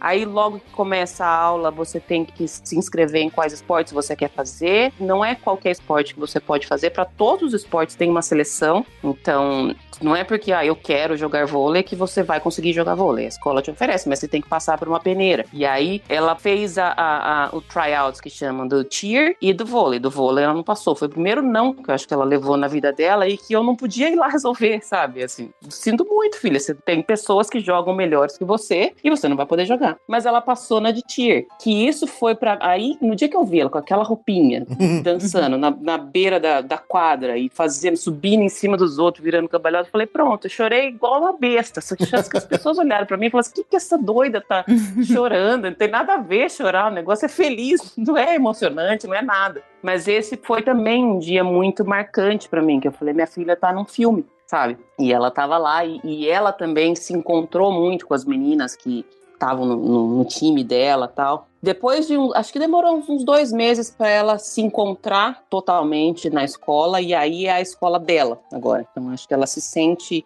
muito bem na escola e tá morrendo de saudade da escola, né? Porque não só porque por conta de tudo, de ter que ficar em casa e tudo mais, mas porque era, era a novidade dela. Então, é triste assim, eu fico um pouco triste por ela ter perdido meio que metade do, do tempo já aqui, né? uhum. né? É. Dessa coisa de escola em casa e tudo mais. Mas assim, eu achei que a adaptação dela foi super rápido tem para qualquer pessoa que é de fora do país, você tem que fazer uma prova de inglês para começar. Então eles fazem um, um, teste de nivelamento e a partir desse teste eles vão te falar qual tipo de habilidade no inglês que você precisa fazer uma aula específica. ela só precisou fazer aula de escrita, porque tem de, de é, listening, de writing e de speaking. Tem as três habilidades. E aí ela era tirada da, da aula normal dela, numa das matérias optativas do calendário escolar dela, duas matérias ela podia escolher. Uma dessas duas ela não pôde escolher porque ela precisou fazer o inglês, o inglês como segunda língua. Então ela fez por seis meses, aí ela fez a prova de novo, passou, então agora ela não precisa mais fazer o ESL, então ela já está no, no calendário normal. Tem bastante gente de fora do país na,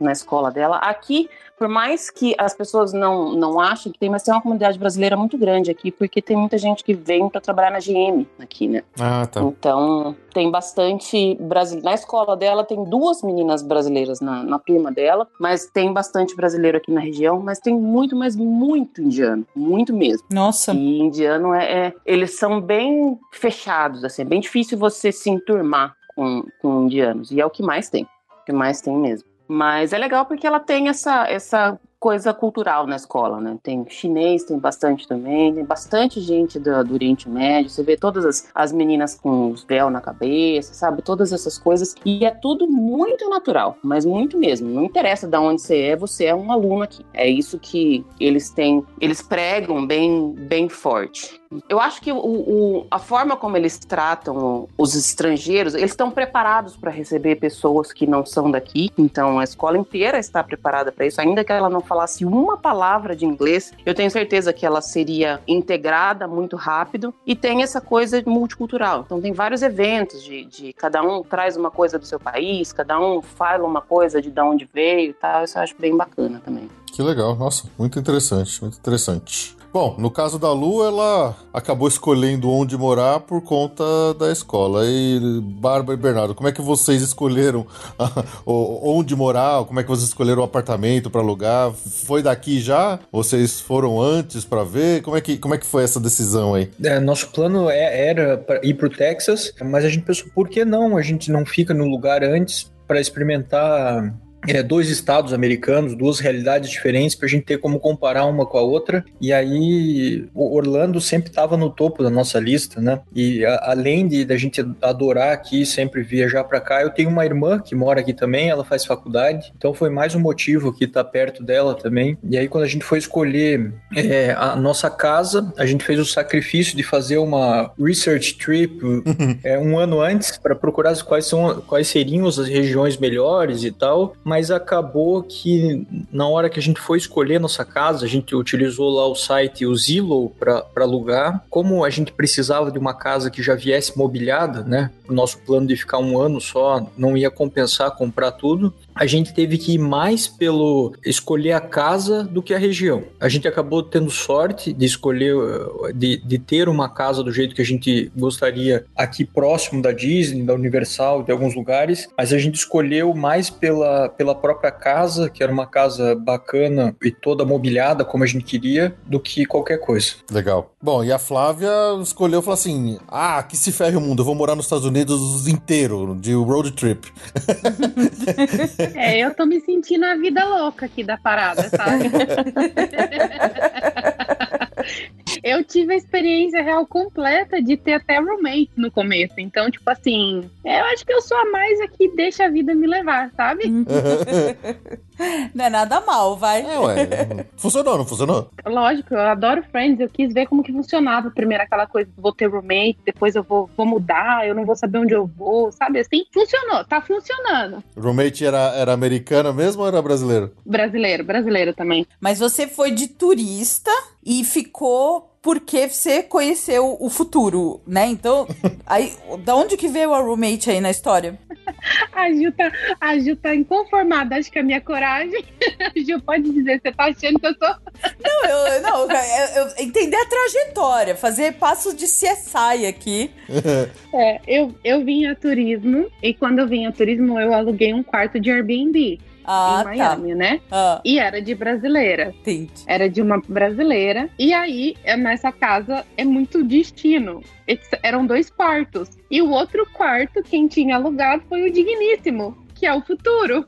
Ah, entendi. E é muito engraçado, porque ele era de São Paulo, eu era de Londrina, no Paraná. Não tinha quase possibilidade da gente se conhecer no Brasil. E ele tinha sido convidado por um estúdio de tatuagem para vir trabalhar, e foi assim que a gente acabou se conhecendo. E quando você começa, no meu caso, como não foi planejado, que é muito, que é diferente, né, do pessoal, você não tem aquela coisa de tipo muito dinheiro. Porque para você alugar um apartamento aqui, demanda dinheiro, casa ou apartamento. Porque geralmente você paga primeiro aluguel, último aluguel e um depósito de segurança. Então é um valor muito alto. O que as pessoas que estão começando a vida aqui fazem é dividir apartamentos. Uhum. Então, quando eu decidi ficar, eu falei, bom, será que eu vou ficar mesmo? Eu ainda tava na dúvida, né? Acabou que aí eu fui alugando um outro quarto, depois você vai evoluindo, você aluga suíte.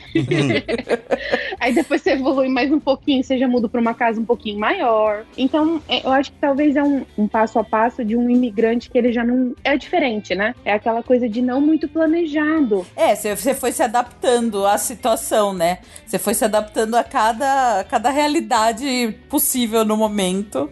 Exatamente, foi exatamente isso. Então não foi muita escolha. Foi É. assim, ah, isso aqui dá pra mim, então é o que eu vou fazer, sabe? Sim. E a mudança pra Boston foi trabalho. Foi também do marido, né? Ele, ele tinha clientes que vinham de, iam de Boston, vinham, né? Tô em Boston, então fiquei confusa. vinham de Boston pra Miami pra fazer tatuagem com ele, né? Até por- pelo fato de ser brasileiro e não ser aquela coisa Miami Ink, extremamente caro. E aí ele falou, Flávia, eu acho que é, uma, é um lugar bom pra eu ir. E quando ele veio pra cá por um tempo pra fazer tatuagem, ele descobriu uma comunidade brasileira tão grande que foi basicamente isso. Ele me ligou e falou, ó, devolve o apartamento, sai do trabalho, transfere a escola e muda pra cá. Eu fiz isso tipo em três semanas. Ele nem voltou. Nossa. ele não voltou. É, Foi tipo assim, sabe? Eu fui- vendi o que eu tinha e vim- mudei com mala. Traz minhas coisas. Foi basicamente isso. do Tipo assim, ó, deixa metade, traz metade, escolhe o que você quer trazer. Foi isso, assim. Que louco. Não, é, você, você tá mais na vida louca mesmo. Tá, tá bem- Eu Eu tô, tô- tendo, eu tô tendo calafrios de pensar nessa história. eu, já, eu já enchi meu copo de vinho duas vezes, pra você ter ideia. A, a Flávia é vida louca. Gente, A Lu tá fazendo planilhas pra te mandar pra coisa que você nunca fez, né? Ela tá louca pra fazer as Exato. planilhas pra controlar essa eu mão. faça umas Eu planilhas? faço, plan- eu faço suas planilhas, me deixa fazer suas planilhas. quando você convidou pro podcast pra falar sobre o assunto, a primeira coisa que eu fiz foi, eu liguei porque nesse momento meu marido tá na Califórnia, né, que ele já tá buscando apartamento e eu de novo vou ficar vou com metade. de novo eu vou ficar. E aí eu falei assim, será que eu vou ser muito louca se eu contar a história real assim? Tipo, ele falou assim, é a nossa história. Ele falou assim, louco, eles vão achar quando você falar assim que daqui a um tempo a gente vai estar rodando no RV. Pô, mas a história é fantástica, muito legal. É legal. Eu falei, ah, ok, então vamos lá, eu vou ser a vida louca de- de- desse episódio. Não, aqui você já tem mais dois fãs, cara. Eu e a Bárbara adoramos a história, cara. Nossa, é demais, cara. Ai, que legal. E quando você tiver de RV, cara, pode ter certeza que vamos querer um lugar pra estacionar o nosso do lado, cara. Que a gente vai alugar um e vamos fazer uma viagem também. É, Ai, nossa, vai ser muito legal. Não, RV, RV merece um belo de um. Ah, eu nem sei o que é. Eu nem sei o que é. ó, é papo de velha, né? Eu nem sei o que a meninada tá fazendo hoje em Nossa dia, mas precisa de um diário, de um diário de YouTube. Um eu não sei o vlog. que a, a galerinha faz, porque gente novinha faz coisas que eu não sei mais. Mas merece um diário de YouTube, alguma coisa, um Instagram legal, porque, nossa, deve ser. É um, é um sonho, né? É, uma, é um sonho americano clássico andar de RV. E, pô.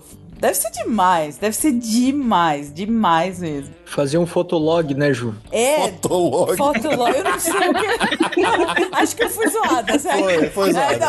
não, faz um fotolog. Eu não sei. Gente, eu tô muito velha. Mais uma comunidade no Orkut, né, Ju? Não, aí eu já sei que. Ah, então tá bom. Manda umas mensagens no ICQ pra pessoal, porque. A Ju se faz da velhinha. Não, eu tô, eu tô muito velhinha. O mesmo. ICQ foi longe agora, eu pensei no, no MSN. Não, eu sou da época do ICQ, que isso? E na época da internet de escada, que a minha mãe só deixava eu entrar na internet depois da meia-noite, que era só um pulso. Aí que eu falava com os amigos do não sei quê. Ó, é, tá vendo a minha idade? Como eu não sei o que. Sou dessas também. A, a Lu tá, tá, Eu tá sou aí. dessas. É, e- mas de qualquer forma, de alguma forma digital e moderna, que eu não sei qual é, vale a pena fazer um, um diário desse RV, que isso é muito legal. É muito legal. É. E ele só atende, e ele atende majoritariamente brasileiros. Por incrível que pareça, não. A maioria dos clientes são americanos. Ah, olha. É, o, assim, o começo foi, ah, eu vou acabar conhecendo muito brasileiro, mas não. Em Miami, o estúdio que ele trabalhou fez com que ele conhecesse muitos americanos. E aqui é a mesma coisa. Divulga o trabalho pelo Instagram e acontece que a maioria quem procura realmente é um americano, né? Ah, que legal. Então é uma coisa que abre. Essa ideia, essa coisa de fazer vlogs é algo que a gente tem assim em mente, lógico que não como a coisa principal, porque precisa trabalhar, precisa ter dinheiro, mas acho que fazer até como um hobby, porque eu adoro consumir esse tipo de conteúdo, sabe? Ver lugares que as pessoas estão indo, viagem, ou ouvir, é que nem um podcast, parece que eu tô viajando. Então a gente pensa assim, porque eu falo, ah, já que é pra fazer uma aventura, vamos fazer direito, vamos deixar o negócio registrado, os perrengues, as aventuras, os lugares pra conhecer. Ai, eu sou louca por esse tipo de conteúdo. São planos aí. Ah, eu também gosto. Sabe uma coisa, eu confesso que quando vocês fazem relatos de viagem, às vezes eu até tomo Dorflex, porque eu ando tanto com vocês no parque que as minhas pernas doem. É, legal. Eu escuto 17 horas de parque e eu falo assim, eu preciso de um Dorflex, porque eu tô muito cansada. Que da hora. Legal. A gente vai junto mesmo. Ah, eu não, eu quero, eu quero saber muito mais desse RV Mission aí. Missão RV. Ah, vai ser muito legal, um RV tatu. Se vocês quiserem fazer tatu, ó, Olha, eu sou. Eu sabe que eu, o Felipe ele já me deu umas quatro tatuagens de presente que eu ainda não tive coragem de fazer, né? Preciso fazer. É, ela que tem as ideias, mas tem medo. Eu tenho medo. Eu topo, eu fiz uma ontem, então a próxima aí já vai ser com seu marido, já pode me marcar na agenda. Olha aí, ó. Olha aí, ó. Eu já Tem. quero também. ó. Eu, já que- eu não vou, eu não vou ir de, de RV junto. Eu, posso oferecer minha casa, vocês podem passar por aqui, faço a tatuagem, mas eu vou ficar quietinha aqui no meu canto, tá? o bom é, o bom é que amigos meus não pagam. Olha aí, ó. Olha aí. Ih, gostei. Agora melhorou. Gostei. Acho que até eu vou fazer uma tatuagem agora, cara. Gente, aproveitem, ele é muito bom. Não tenho tatuagem, não tenho tatuagem. Você tá Mas ele brincando? é ótimo. Eu não tenho. Não acredito. Eu achei, achei que era impossível uma esposa de um tatuador não ter tatuagem. Não, a gente é o contraste. Eu sou toda branca, ele é inteiro colorido. Eu não tenho tatuagem. Olha. Ai, agora eu fiquei com, com raiva do Trump não deixar a gente ir pra lá fazer tatuagem e andar de RV. É. Ô, Trump, libera, vai. É, E passear pela Califórnia. Libera Trump. Libera, Trump, libera, a gente precisa sair daqui! eu, tô me, eu tô me sentindo uma cadeia, sabe? Assim, tipo, agarrada na grade, assim. Eu quero sair daqui! ah, mas dá pra ir, é só passar 15 dias no México. É, isso é. Ó, saímos daqui, passamos 15 dias em Cancún, tomando sol e bebendo. Aí a gente chega nos. Estados Unidos. É, né? Não quer mais nada, não, né? Não quer mais nada. Já vou estar na Califórnia, eu recebo vocês, gente. É, isso aí. Muito bem.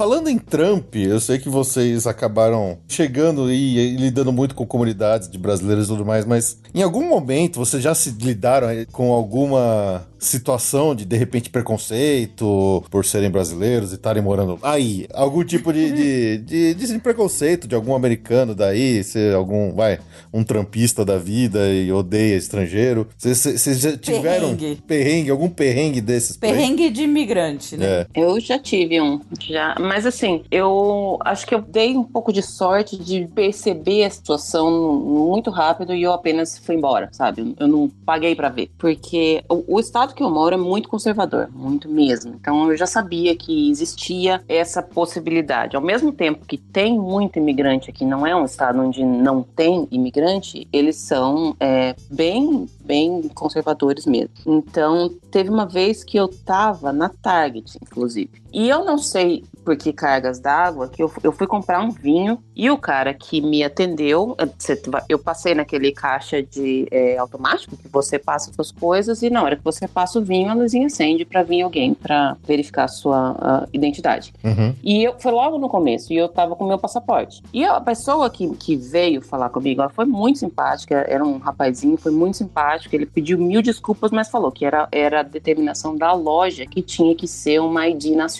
Então o meu passaporte não servia para aquela situação. Eu achei estranho, porque já comprei várias coisas em várias targets, mas eu falei, tudo bem, você não, não pode. é, ok. nem, nem quis discutir muito, mas tinha uma pessoa do meu lado que estava muito atenta na conversa toda. Eu acabei comprando só as coisas que eu precisava comprar, e enquanto o cara, tipo, desfazia a minha, a minha compra do vinho, que eu falei, ok, não vou levar o vinho. O cara do meu lado, ele veio falar que eu não deveria nem estar ali. Eita.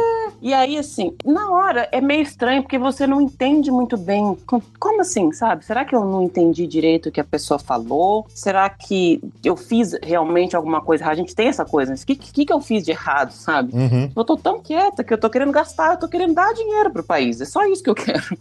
e aí o, o funcionário também ficou meio sem graça, mas ele já tava terminando e eu paguei e fui embora. E o funcionário continuou lá discutindo com. O, o, o cara do meu lado continuou discutindo alguma coisa com o funcionário que eu não vi. Mas é estranho e é bem assustador, assim, porque Nossa. você nunca imagina que essas coisas vão acontecer até que elas aconteçam. Eu acho que sim. E eu sou meio encrenqueira, sou meio de bater boca. Eu não sei se eu fiquei meio perdida com a situação ou se eu falei que saber deixa quieto. Eu só apaguei, peguei as coisas e fui embora rápido. Eu não fiquei lá vendo o que mais que ele estava discutindo ou não. Inclusive depois eu mandei um e-mail para Target perguntando sobre essa política. A própria Target me respondeu que um, um passaporte é uma ID válida e eu voltei lá,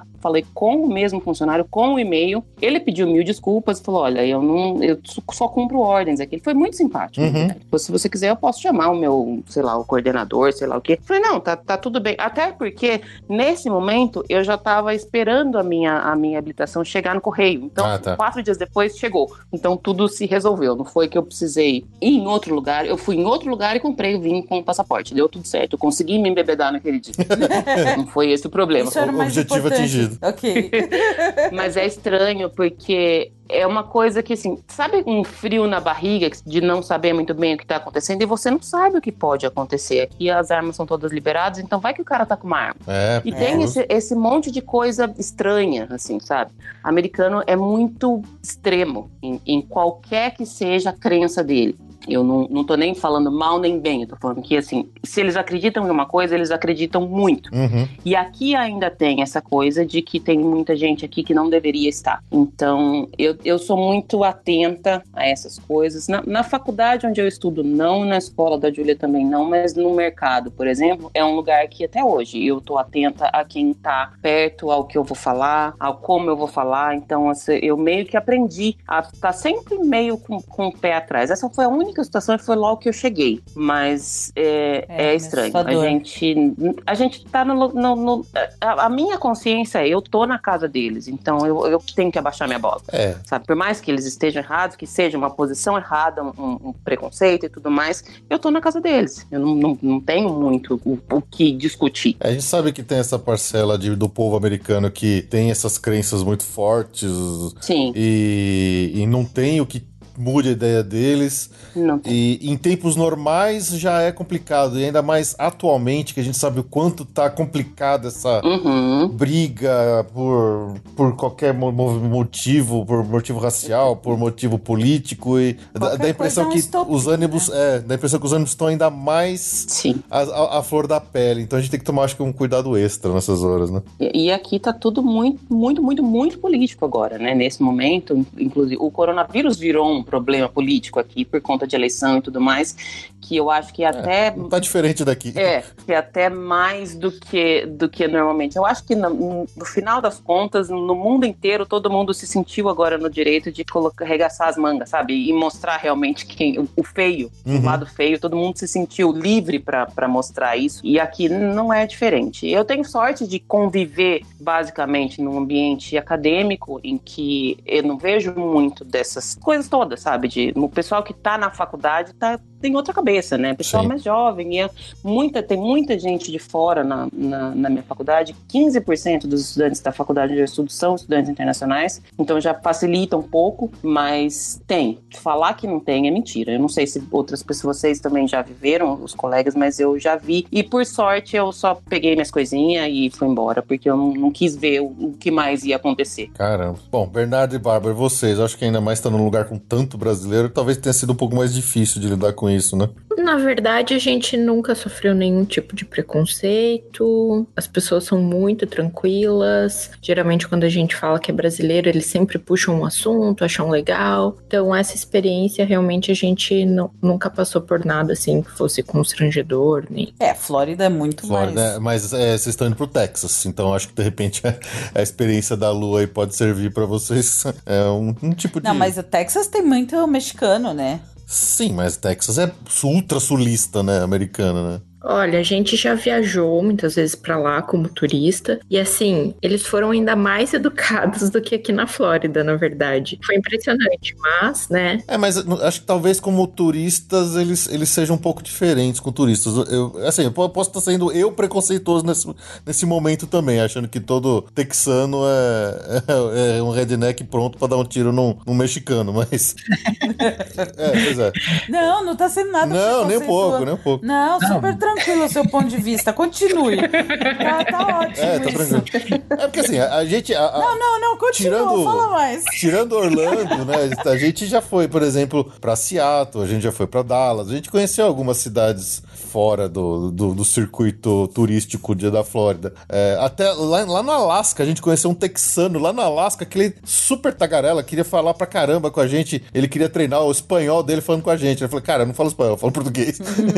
Mas era, o cara era texano que morava no Alasca. Então, quer dizer, todas as experiências que a gente teve como turistas foi super tranquila. Eu não sei se de repente, como morador, eles teriam algum comportamento diferente, né? Não sei, tô, tô só especulando aqui. É, você tá deixando. de- tá deix- dando a deixa pra gente fazer de novo um episódio desse aí ano que vem, daqui a dois anos, a gente conta pra vocês como é que foi. Por que não? Por que não? Eh, e a Flávia, como é que foi, Flávia, nas suas, nas suas experiências a respeito disso? Ah, foi tranquilo. Eu tive sorte, eu não, eu não passei por nada, assim. Nada de situação constrangedora, preconceito. Acho que talvez o que influencia muito realmente é o que a Lu falou, é o lugar. Massachusetts também tem muito brasileiro. A comunidade brasileira é imensa aqui. Então acaba que eles já estão meio que habituados com muitos imigrantes. Então acho que talvez por isso um pouco mais de empatia. Eu vejo os, os brasileiros, os americanos, eles têm muita paciência com a questão de inglês, com a questão de ter interesse de onde você é. Até o fato dele já não perguntar assim, ah, que legal, você é do Brasil, você fala espanhol. o que acontece muito aqui. É, eu falava, o, que- o que você fala? Então, assim, você vê algumas coisas assim, mas eu acho que é por conta mesmo da localização. Realmente, não é, o meu estado ele não é muito conservador, então isso abre um pouco a, a mente das pessoas. Legal, muito bom.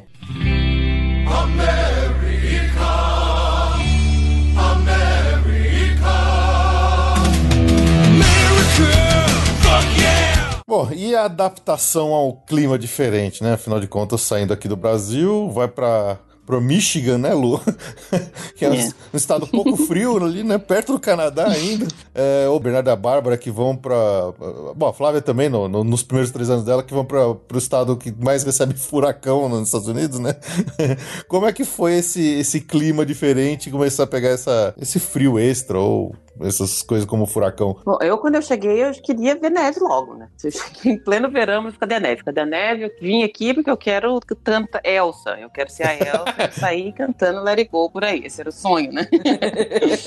Mas é, eu acho que eu tive sorte porque o meu primeiro inverno não foi muito pesado aqui. Já, já me dizem que teve outros invernos que foram mais longos e mais frios. Eu já tinha estado na neve, mas passeando na neve. E isso é uma, uma coisa completamente diferente, porque você ter que lidar com a neve no dia a dia é um porre. As pessoas acham lindo, maravilhoso, não é, gente. É, é- é um saco. As coisas ficam todas sujas. É, dá medo de dirigir. Até hoje eu sou meio cabreira com, com dirigir. Uma vez eu dei uma derrapada no carro que eu falei, pronto, agora acabou a minha vida. Deus me abraça. Mas Eu não, eu não senti muito a diferença, porque assim, uma coisa que eu também já tinha em mente, a gente sente muito mais frio no Brasil do que aqui. Porque aqui tá tudo muito preparado. Né? Ah, você, tá. você sente frio 10 segundos, que é o tempo de você sair da onde você tá e entrar no carro. Uhum. O que, o que pega é assim, a- é a- as limitações que você tem por conta de, de frio. Você quase não sai de casa, se você só pode fazer coisas que são em lugares fechados e que estão preparados. Mas por outro lado, eu acho que isso faz com que a gente valorize muito mais o verão. Eu acho que talvez até a Flávia possa confirmar isso, que assim, eu tenho vontade de ir para tudo quanto é parque agora, porque eu já comecei a ver folhas vermelhas. Eu sei que daqui a pouco eu não vou poder ir para parque nenhum. Eu não, não senti grandes problemas com relação à neve, mas cai esse mito de que a neve é linda, é maravilhosa. Ela não é. É. E vira uma lama, na verdade, assim, depois que. Neve é linda pra turista só, né? Ah, turista adora. É, e na casa dos outros, sabe? Você não tem que. Porque, cara, pensa, a a casa onde eu moro, o apartamento onde eu moro, tem a garagem não é fechada. Então eu estaciono na frente, ela é coberta, mas eu tenho que andar um pouquinho até, tipo, sei lá, 20 passos, mas eu tenho que andar até a porta do meu apartamento. Pensa você fazer isso com sacolas de compra. Não é agradável se tá, se tá nevando. E aí existe uma coisa que chama black ice, que é isso é a pior coisa que pode existir na vida, porque é o, quando chove e, e a, Hum. a chuva congela e você não vê literalmente. Você, você tá ok, tá maravilhoso. E aí quando você pisa, aí você lembra que ela existe, porque você leva um capote gigantesco. Nossa. Não tem como você ficar parado. E eu, e eu levei o meu primeiro tombo no Black Ice com sacolas de mercado na mão. Nossa. Então, se- se- se- é aquela coisa que você cai e fala assim, tomara que não tenha ninguém aqui perto, pelo amor de Deus. Não, não sobrou um ovo inteiro na sacola, né? Não, e aí assim, na- pra- eu tava com sacolas de mercado na mão, com a minha mochila nas costas e a minha mochila estava aberta. Então tudo que tinha dentro da minha mochila voou pela entrada aqui de casa. Fo- Caíram duas moedinhas de um centavo que na hora que elas caíram, elas grudaram no gelo. E aí eu falo pra minha filha até hoje, são as moedas da vergonha. Elas estão lá até hoje, na, na, Nossa. na coisa. São as moedas da vergonha. Pra nunca mais esquecer. É. É pra te lembrar todo dia, né? Porque foi muita. Foi burrice minha, porque todos os aplicativos de tempo eles te mostram exatamente qual é a situação meteorológica. E é muito confiável, muito mesmo.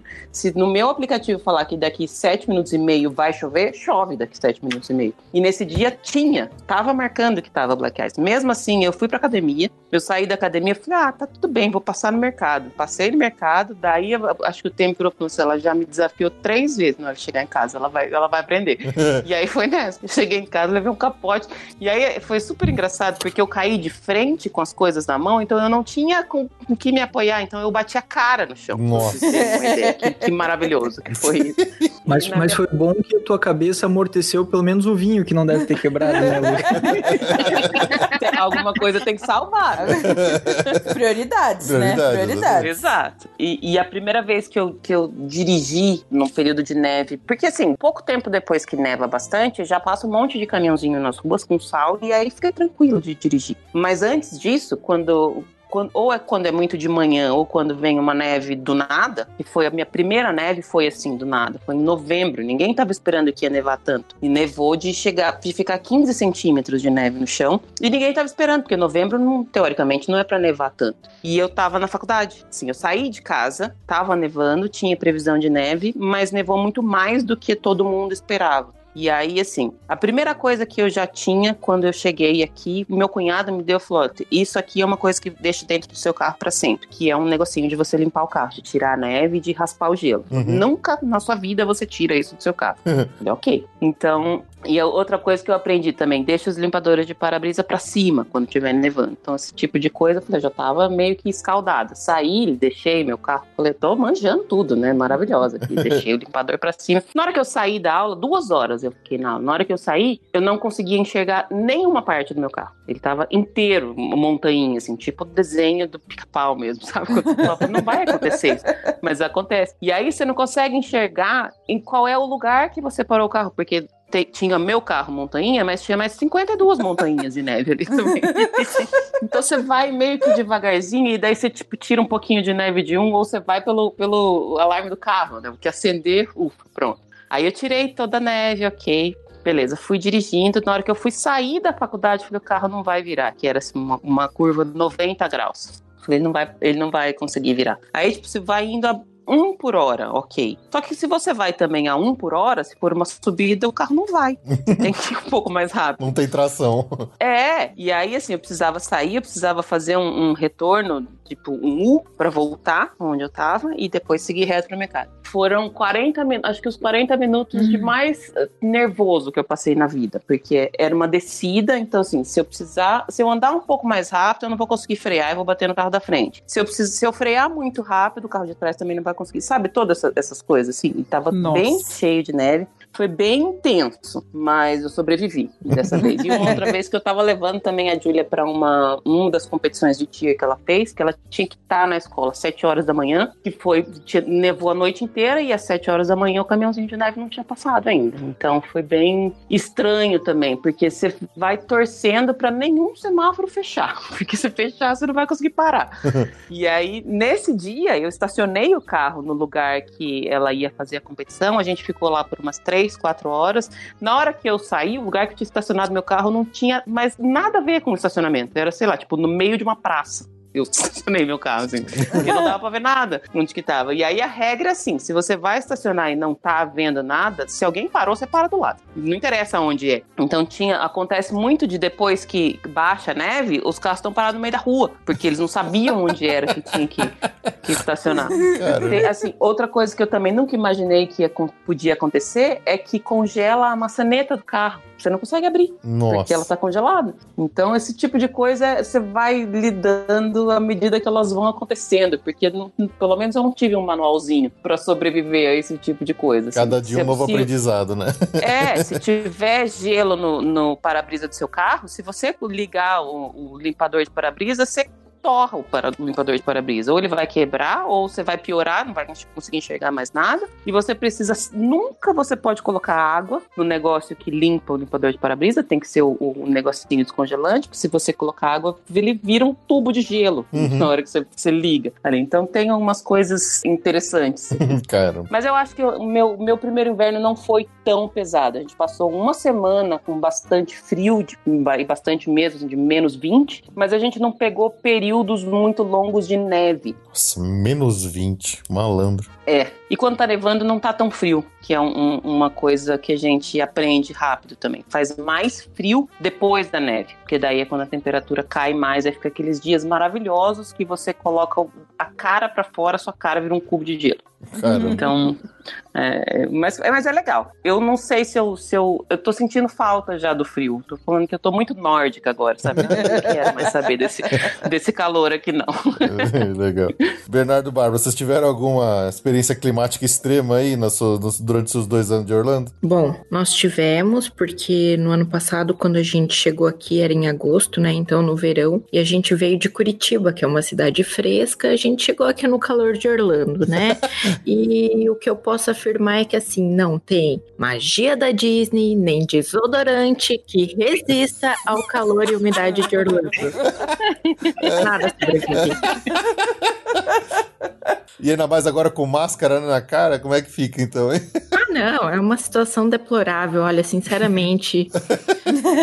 Olha, nem sei o que dizer, não dá pra aguentar. É, e, e a gente teve a experiência em setembro, chegou, ou vinha o Dorian. Então, o Dorian é o furacão Dorian, né? E aí ele despontou lá no, no, no Mar do Caribe, e eu, como belo marinheiro de primeira viagem, morador de Orlando Novo, cara, quando começaram a falar de e vir um furacão categoria 4, acho que ele era, era sinistro, eu já fui, cara, que nem um trouxa, verdadeiro trouxa, cara, comprei, cara, gerador, extensão, ar-condicionado portátil, cara, eu tava aqui preparado, cara. Apocalipse. E ainda era o meu aniversário, cara. Putz. Era o, era o meu aniversário, que eu tava falando que eu convidei o Dória pro meu aniversário e foi. Aí ele começou a desviar, cara. E meio que não ia, cara. E eu com gerador, cara, com ar-condicionado, com tudo torcendo pra ele vir, cara. Puxa, e ele. que eu tô preparado. Vem, vem que eu tô preparado. A turma, a Bárbara, né, meu pai, cara, e minha irmã tinham vindo pra cá me passar o aniversário comigo. Eles começaram a tirar sarro de mim quando eu comecei a fazer as compras e tal, me preparar. E eu falava pra eles, cara, vocês vão ver, cara, a hora que ele chegar, vocês vão me agradecer, cara. ele começou a fazer a curva, cara, e não veio, cara. E, e, e hoje eu vi que eu sou um trouxa mesmo. Agora tem um gerador à venda no eBay, é isso? Ai, caramba, que loucura. Ô, Ju, e aí? Você tá preparada pra lidar com esse cara? Você te formou, não? Então, meu sonho de. Um dos, dos meus problemas com a ideia de morar em Orlando é o calor. Eu me, me arrepia até a alma porque eu não sei lidar com isso, assim. Eu prefiro frio. É muito difícil a ideia de 40 graus na muleira e tudo. Não, não é 40, né? É 35 úmido, né? Uhum. Que é pior que 40. Não, a umidade aqui pesa muito. cara. Você, você consegue ver bem, porque depois da chuva, apesar de baixar uns 2 graus, parece que tá muito mais quente. De, de respirar e com máscara. Até indico para quem quiser ir treinando para vir para Disney no calor com máscara, você pegue e molhe, cara, no, na água, cara, tua máscara e vista, cara, e vá andar, cara, com a máscara molhada, cara, porque é muito mais difícil de, de respirar com, com essa umidade. Andar dentro de uma sauna, né? É, Círculos. cara. É. É isso, isso me, essa é uma das partes que mais me assusta. Eu sei que as casas aí estão preparadas, tudo tem ar condicionado, mas nossa senhora, eu sou, eu falo que pra ir pra Orlando pra passear, eu só posso, eu só tenho um período do ano, que é de outubro a fevereiro. Então, essa é, um, é uma coisa que vai ser meio. Quando chegar a hora eu me preocupo com isso. Agora não, mas Agora não. assim. assusta. Se eu puder dar uma dica pra turma que vem pra cá, tem um aplicativo chamado Storm Radar, que ele é do Weather Channel. E uma coisa boa dele é que ele consegue prever no futuro, no- nas próximas seis horas, se vai ter chuva ou não naquele local que você quer saber. E ele é bem preciso. Ele é, ele é muito bom mesmo. cara. Então, se a turma aí que, que nos ouve, cara, é, que ouve vocês, cara, vai, quer utilizar esse, é muito bom pra você saber o dia, a hora de ir no parque, cara, se vai estar, como é que vai estar o clima. Storm Raider, é isso? Isso mesmo. Legal, legal, bom saber. Vamos instalar agora aqui já. Não é legal porque a gente vê os, os- Principalmente a gente tem assistido bastante streaming, né? Dos parques. E eles estão sempre com, o- com esses aplicativos de tempo real, se vai chover, se não vai. E eu sempre procurei, não sabia qual era. Legal. É, vou vou baixar. Flávio, você que experimentou os- os- o clima quente e úmido da Flórida, foi pra Boston que tem frio e às vezes neva, e agora tá se preparando pra ir pra um clima semidesértico da Califórnia. Como é que foi? Olha, Boston, assim, eu acho que eu ganhei da Lu. Eu peguei menos 27 aqui. Caramba! Meu Foi. Deus. Não, não tem. Acho que nem você nem sente o frio. Na verdade, é tão frio que você não sente o frio. Mas eu faço das palavras da Lu as minhas em relação ao inverno. Neve é, é lindo, é lindo, mas é muito complicado. E o meu maior problema aqui não foi o frio. No inverno, quando é três e meia da tarde, já tá de noite. Hum, E isso é muito complicado, porque parece que o meu cérebro não processa. Eu fico muito cansada e ainda são só três e meia. Nossa. E isso acaba deixando as pessoas mais depressivas, porque Sim. as pessoas já estão em casa. Não, já é noite, já tá muito tarde. É a maior dificuldade, eu acho, de quem vive no inverno, porque você acostuma com frio. As roupas aqui são extremamente desapropriadas. Então, por exemplo, eu uso só uma camiseta e uma jaqueta por cima e eu saio. E é o suficiente. Então, o inverno é lindo, mas em Boston, o que eu mais gostei aqui foi que eu vivenciei pela primeira vez as quatro estações do ano, porque é um dos poucos estados que tem, né? Acho que onde a lutar também tem. Mas Tem. você vê primavera, outono, verão e inverno. Gente, o outono, acho que é a estação do ano mais linda que tem. Foi muito legal vivenciar isso. Foi muito bonito conhecer, porque é coisa de filme. É aquilo ali real mesmo, é muito bonito. Que legal. Agora, ai meu Deus, eu vou ser conhecida como a vida louca do pedaço, mas tudo bem, eu vou falar da minha aventura. Ah, Agora já foi, agora, Agora já- já, agora era. agora Agora, começou, termina, vai. agora começou, vamos até o final. eu vou contar minha aventura. Eu já tô eu já, eu já tô até vendo, né? Eu vou ser a vida louca. Eu vou contar minha experiência, porque em Miami eu peguei o Irma. Ai, Ah, caramba. Eu morava em Miami em 2017 e eu Putz. peguei o Irma. E o que aconteceu? Eu fiz como o Bernardo. Não, eu vou estar preparado, eu vou comprar tudo. Saí comprando tudo. Comprei cooler, gelo. Todo mundo falava assim, ó, quando ele vir, enche a banheira de gelo e aí você bota as bebidas, porque banho você não vai tomar, né? Vai estar sem energia. e eu tava assim, não, preparado, vou ficar na minha casa, não vou sair. Uma semana antecedendo, porque foi um longo período de avisos que realmente ia vir, ia vir. E eu já tinha passado isso nos anos anteriores e nunca vinha, eu fiquei meio revoltada. Falei, ah, não vai vir de novo. Esse pessoal espera furacão, né? Eu, eu fiquei meio assim, ah, faz dois anos que tá todo mundo me assustando, esse ano também não quero saber. E aí fui, comprei as coisas. Uma semana an- antecipando ao furacão, o condomínio do prédio deixou uma, uma cartinha na minha porta que eles recomendavam a saída. E aí, até então, eles recomendavam, eles não estavam mandando. Fiquei, falei, eu vou ficar na minha casa, vou ver o furacão. Pensando assim, foi tipo, Bernardo, pode vir, tô preparada. Quando antecedeu dois dias e que realmente o furacão ia passar muito perto, eu me vi na portinha uma carta que nós tínhamos que sair obrigatoriamente, porque eu vivia praticamente beira-mar, então de fato era muito perigoso. E aí o que aconteceu? Meu Deus, deixar tudo para a última hora. A gente não tinha carro em Miami, porque não tinha necessidade. Fomos atrás de alocar um carro. O caminho Miami-Orlando, que são três horas e meia, demorou 11 horas. Nossa. 11 horas, porque estava congestionado. E a questão é, não podia acabar a gasolina, porque não tinha mais gasolina nos postos de combustível. Ah, Enfim, foi, foi assim, rezando. Foi aquela coisa isso é de fato é aquela coisa brasileira, vai que dá. Melhor estilo Brasil, né? É. É o melhor, não, vai na fé, tipo, vai que dá, sabe assim? Chegamos em Orlando e aí tava marcado para chegar daqui dois dias. No outro dia amanheceu, um tempo nublado, todo mundo preocupado. Eu falei, ah, o furacão vem hoje ou vem amanhã? Aí o pessoal, não, eu acho que vem amanhã. Eu falei, ah, então eu vou na Disney antes de fechar. e todo mundo, não, não, Flávia, não vai na Disney, pelo amor de Deus. Eu falei, não, não se não vai vir o furacão hoje, eu vou na Disney. Aí meu marido parceiro falou, vamos. Gente, foi a primeira vez que eu fiz os quatro parques num dia, porque estava vazio. Nossa. É. Fiz amizade com vários cast members, porque estava um tempo horrível, não tinha ninguém no parque, eu e meu marido fomos nos quatro parques. Nossa. E todo mundo, Flávia, vai pra casa, o furacão e o furacão. E eu postando stories na Disney, porque tava vazio. tava vazio. E aí acabou que depois, no outro dia, realmente passou em Orlando, foi na, chegou na categoria 1. É Vento, muito vento, árvore caída, é, muita água por todo lugar. Mas acabou que foram três, quatro dias, as coisas se normalizaram muito rápido. É muito legal ver como funcionam as coisas aqui. Ó, o desastre acontece, mas três dias depois já tá tudo pronto de novo. Mas foi assim uma aventura muito legal, porque o Irma foi ruim, mas foi bom, porque eu vivi uma Disney que eu acho que eu nunca mais vou viver de novo. Com certeza. Vazio. Quatro parques no mesmo dia, eu sempre quis fazer isso, mas nunca tive coragem. Mas dessa vez eu consegui. Arregaçou, que que acabou. legal. Ah, muito legal. Foi, foi legal. Gente, eu sou muito vida louca. Ouvindo isso aqui agora, meu Deus.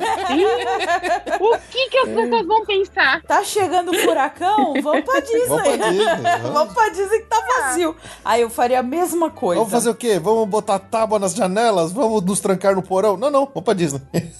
Então, foi em 2017, eu já ti- eu tá, a gente tava, A gente tava com a em agência. Las Vegas. Eu já tava com a agência. Não, e a gente teve uma trabalheira de gente que tava lá, pa- passageiros nossos que ficaram lá presos no hotel, gente que perdeu o voo, que a gente precisou remarcar. Nossa, foi uma trabalhada. Uma Mas quem trabalheira. já tava em Orlando se deu bem por causa disso. Eu acho que o parque fechou dois, dois três dias, acho que dois, Dois dias. dias. E, mas os dias que abriu tava vazio. Eu lembro disso. Ah, lembra? A, a, a prima do Fê a minha tava prima lá. tava lá, é. E foi assim. É, pois é. É, Flávia, eu, já, eu gostei de você quando o teu snack foi aquele Tokyo Sunrise, cara. Agora, cara, eu sou teu fã de carteirinha, cara. É, que legal.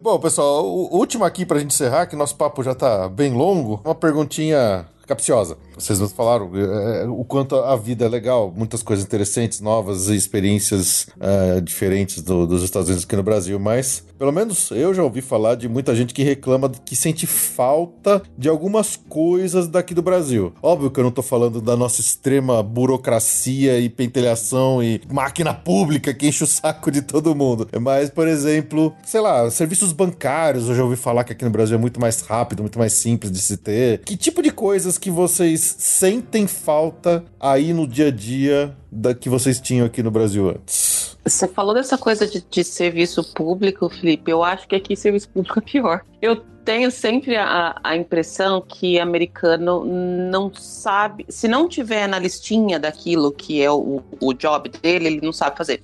Eu tenho uma amiga que fala que assim, eles não sabem o que é pouco gelo. Ou você tem um copo inteiro de gelo, ou você não tem gelo. Coca com pouco gelo buga Aham. a cabeça.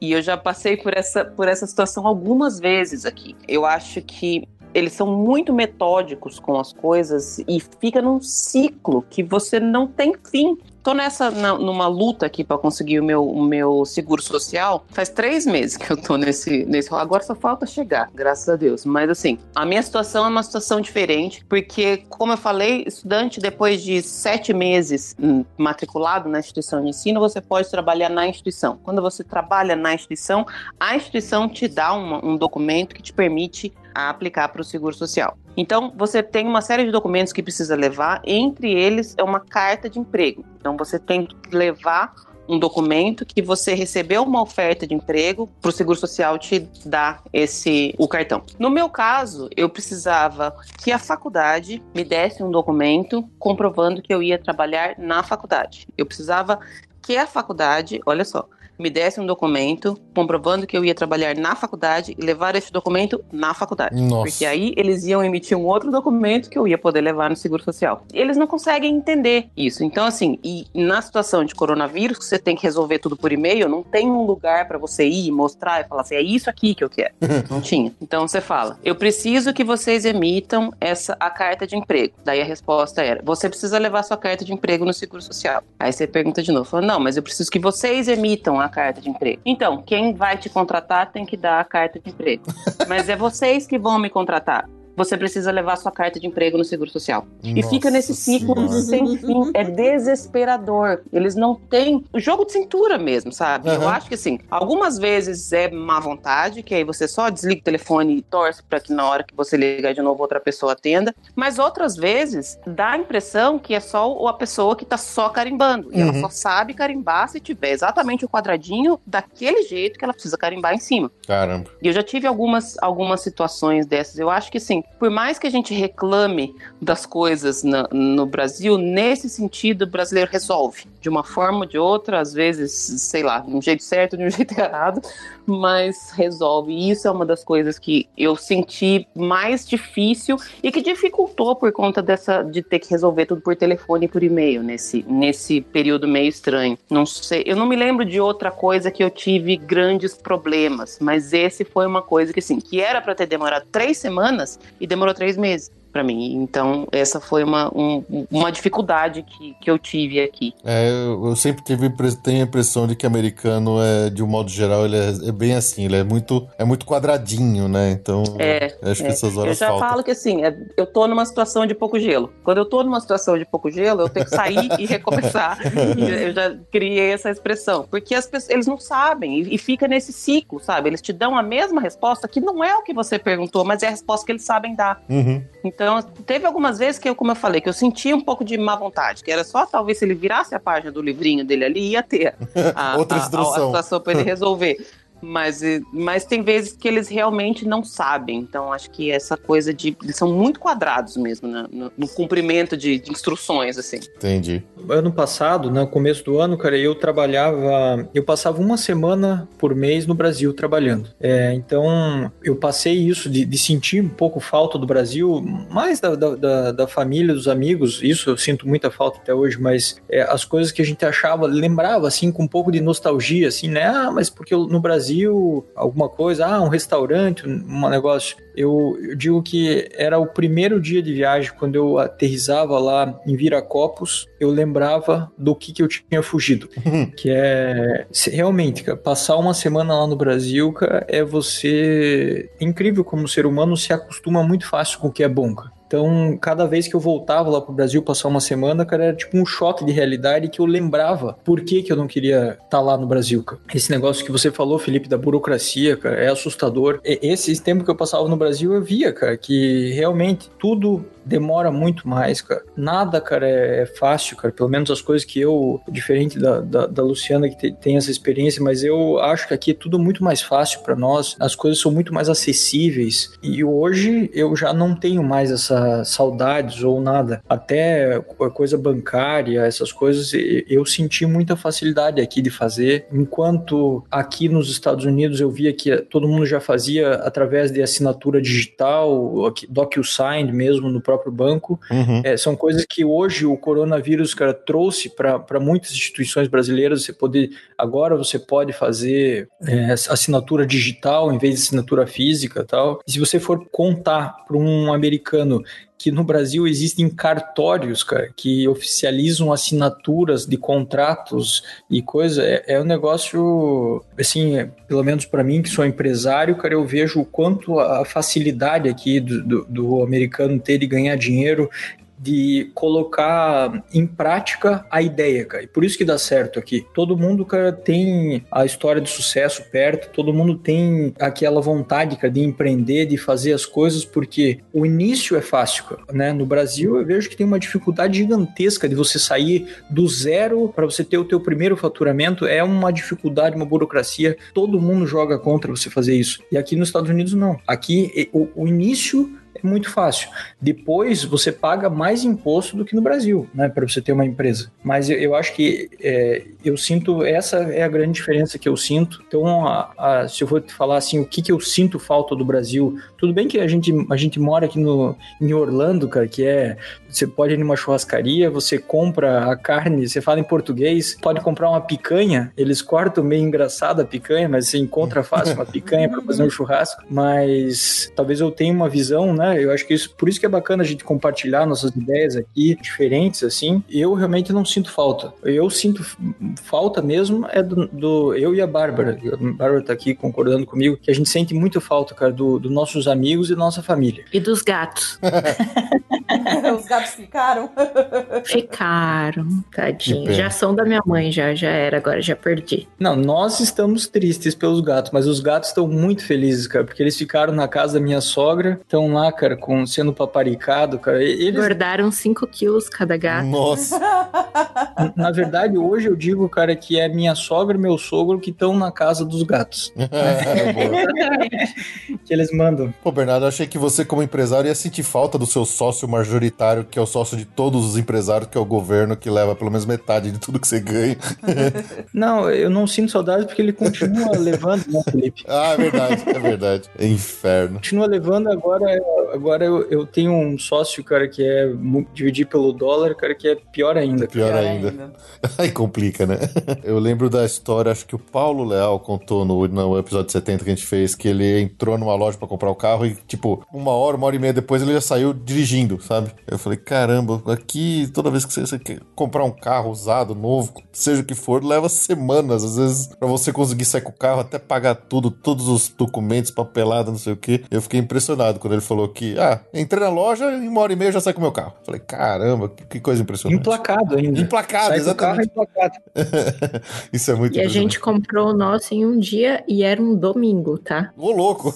Ai, que beleza. Caramba. Eu sinto falta e eu acho que é uma coisa que a gente precisa, por mais dificuldade que o país esteja passando, a gente precisa enaltecer o Brasil. A saúde daí pode ser algo muito difícil, pode ser algo ainda precário, o SUS, mas aqui nos Estados Unidos você não tem. As pessoas perdem fortunas por conta de contas de hospitais. O meu marido passou por uma experiência em Miami de ter que fazer uma cirurgia de emergência e por mais que você tenha um plano básico, ele não cobre quase nada, é o básico do básico. Essa cirurgia de hérnia de disco custou 45 mil dólares. Puta É um absurdo, exatamente. É lógico que vai- é dividido em mil anos de poucos dólares, né? Mas você não tem, sabe? Então aqui, se você é diabético, você paga a insulina. Se você precisa de remédios, até quem faz tratamentos assim de câncer, tudo é pago. E isso que o Brasil tem é algo que eu sinto muita falta, porque aqui a saúde é muito cara e você é muito mal atendido, sabe? Para você ir num especialista, você passa por um médico, depois você passa para outro médico, depois te encaminham para outro médico. Então, assim, é, é tão difícil. Isso eu acho que é um ponto positivo, assim, no Brasil, tão legal, que muitas pessoas só criticam, sabe? Ai, porque é tudo muito ruim. Mas, gente, o, o, o Brasil tem postinho de saúde que oferece remédio. Isso não existe aqui, sabe? Caramba. Então é algo que eu sinto muita falta disso e que eu acho assim que vale falar. É algo que eu sempre falo para as pessoas quando às vezes falam do Brasil, do tipo assim, é, valorizem. Por menos que tenha, tem, sabe? De uma forma ou outra tem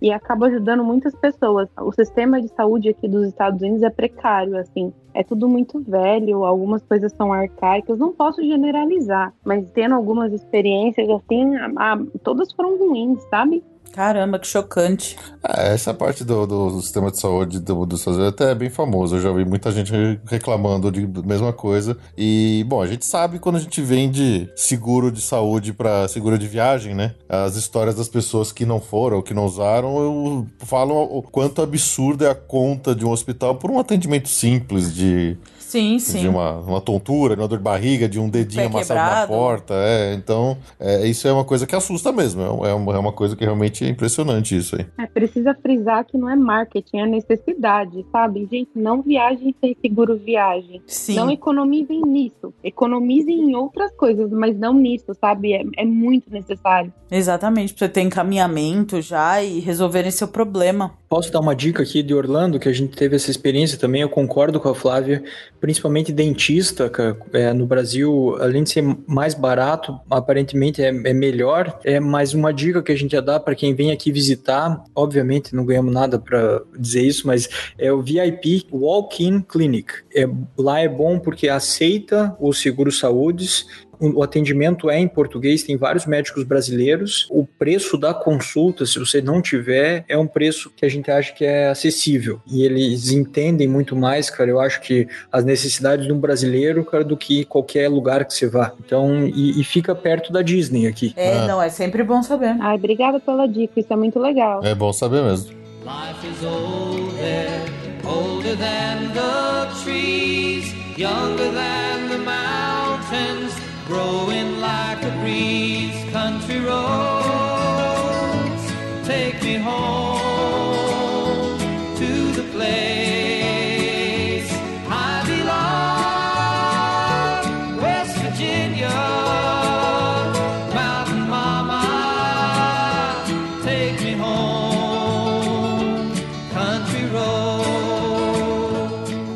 Gente, o papo tá muito bom, tá muito legal, mas Já anotei infelizmente. tudo aqui, Ah, já, já anotou tudo aí, Ju? Já, já anotei tudo. É, mas infelizmente a gente tem que encerrar aqui o episódio. Foi legal demais aqui. Eu e a Ju, tamo, como eu falei no começo, era pra vocês contar a história, mas no fundo, no fundo, eu só tô querendo me aproveitar de uma consultoria grátis aqui ah, de com vocês. certeza. Mas, cara, foi muito legal. Essas histórias de vocês são incríveis. Muito, muito legal conhecer mais essas histórias de vocês. E a gente só pode ficar muito grato por terem vindo aqui compartilhar isso com a gente, né, Ju? Sim, sim, é uma. Realmente. É muito legal ouvir. Ter o nosso parabéns. Vocês são corajosos e estão indo atrás do sonho, É. que é uma coisa que, que é muito legal De- mesmo. desde quem planeja tudo bonitinho com milhares de planilha, quem vai na vida louca e Vida o que Deus louca. quiser foi, né? Então... então, vamos lá. Queria aqui começar a agradecer demais de novo a sua presença. Lu, muito obrigado por ter vindo aqui conversar com a gente, bater esse papo. E fica à vontade aí. Deixa, deixa o jabazinho pro pessoal onde eles podem te encontrar, caso ainda não saibam, né? Eu que agradeço, Felipe. Sempre uma delícia conversar com vocês. E, se eu puder dar só um último conselho, é assim, venham, sabe? Se programam, se prepara, porque nem tudo é tão maravilhoso assim. Tem perrengue, tem coisa difícil, tem choro, tem lágrima, tem, tem parte pesada mesmo, mas vale a pena. Obrigada pelo, pelo espaço, pela parceria aí de sempre. Eu tô no Disney BR Podcast em qualquer lugar aí. Só, só procurar que eu tô por aí. Só, e só chamar de novo que eu volto, tá? Se, se precisar, se quiser falar mais, eu tô aqui. com certeza não faltarão oportunidades. E se você que ouve a gente ainda não tá ouvindo o Disney BR Podcast, você está errado. Só, tô, só quero falar isso. Bárbara, Bernardo, muito obrigado também por terem vindo aqui compartilhar a história de vocês. Foi muito legal. E fica aí, o espaço tá liberado, fiquem à vontade. Gente, muito obrigada, foi muito legal. Não tem muita, muito jabá pra fazer aqui, tá? Mas assim, eu senti muita falta quando eu mudei pra cá de uma pessoa que me, me tirasse minhas dúvidas e, e me ajudasse com alguns aconselhamentos, sei lá. Então eu vou passar o meu Instagram, que é Bárbara Nara. Se alguém tiver uma dúvida, quiser perguntar alguma coisa sobre visto de estudante, às vezes eu mostro lá umas coisas de Orlando, fica à vontade para entrar em contato lá, que quem eu puder ajudar, eu vou sempre ajudar. Ah, que legal. É, eu vou fazer um jabá do Elon Musk, cara. Eu vou falar. acho que se eu tivesse uma, uma dica para dar pra turma que vem pra Orlando, é olhar no calendário, cara, e assistir, cara, um lançamento de foguete, cara, lá em Cabo Canaveral, cara que agora com a SpaceX, cara, tem durante a semana, essa semana agora que vem, tem uns quatro lançamentos e é a coisa mais emocionante, cara. Quase tão emocionante quanto você perder um, é, ter um visto negado, cara, é, para vir para os Estados Unidos. Cara. Mas é, é, é, é muito emocionante, cara, você assistir um lançamento de foguete. Pelo menos eu tenho certeza, você, Felipe, que adora isso, cara, É, eu deveria ver muito. um, cara. Gostaria muito. Tem duas coisas que a gente precisa fazer junto aqui na Flórida, Felipe. Assistir um lançamento de foguete e um jogo do Tampa Bay cara, com o Não. Gronkowski e o Tom Brady. Não. Ei, você já Mas mudou de de, casaca? Já virou casaca história. já, meu? Já mudou do Patriots pro Tampa Bay já? Não, mas eu já tô com a minha camisa aqui guardada, cara, tá do Tampa Bay, certo, cara. justo, justo. Olha, antes eu simpatizava com todos os times da Flórida, agora não mais.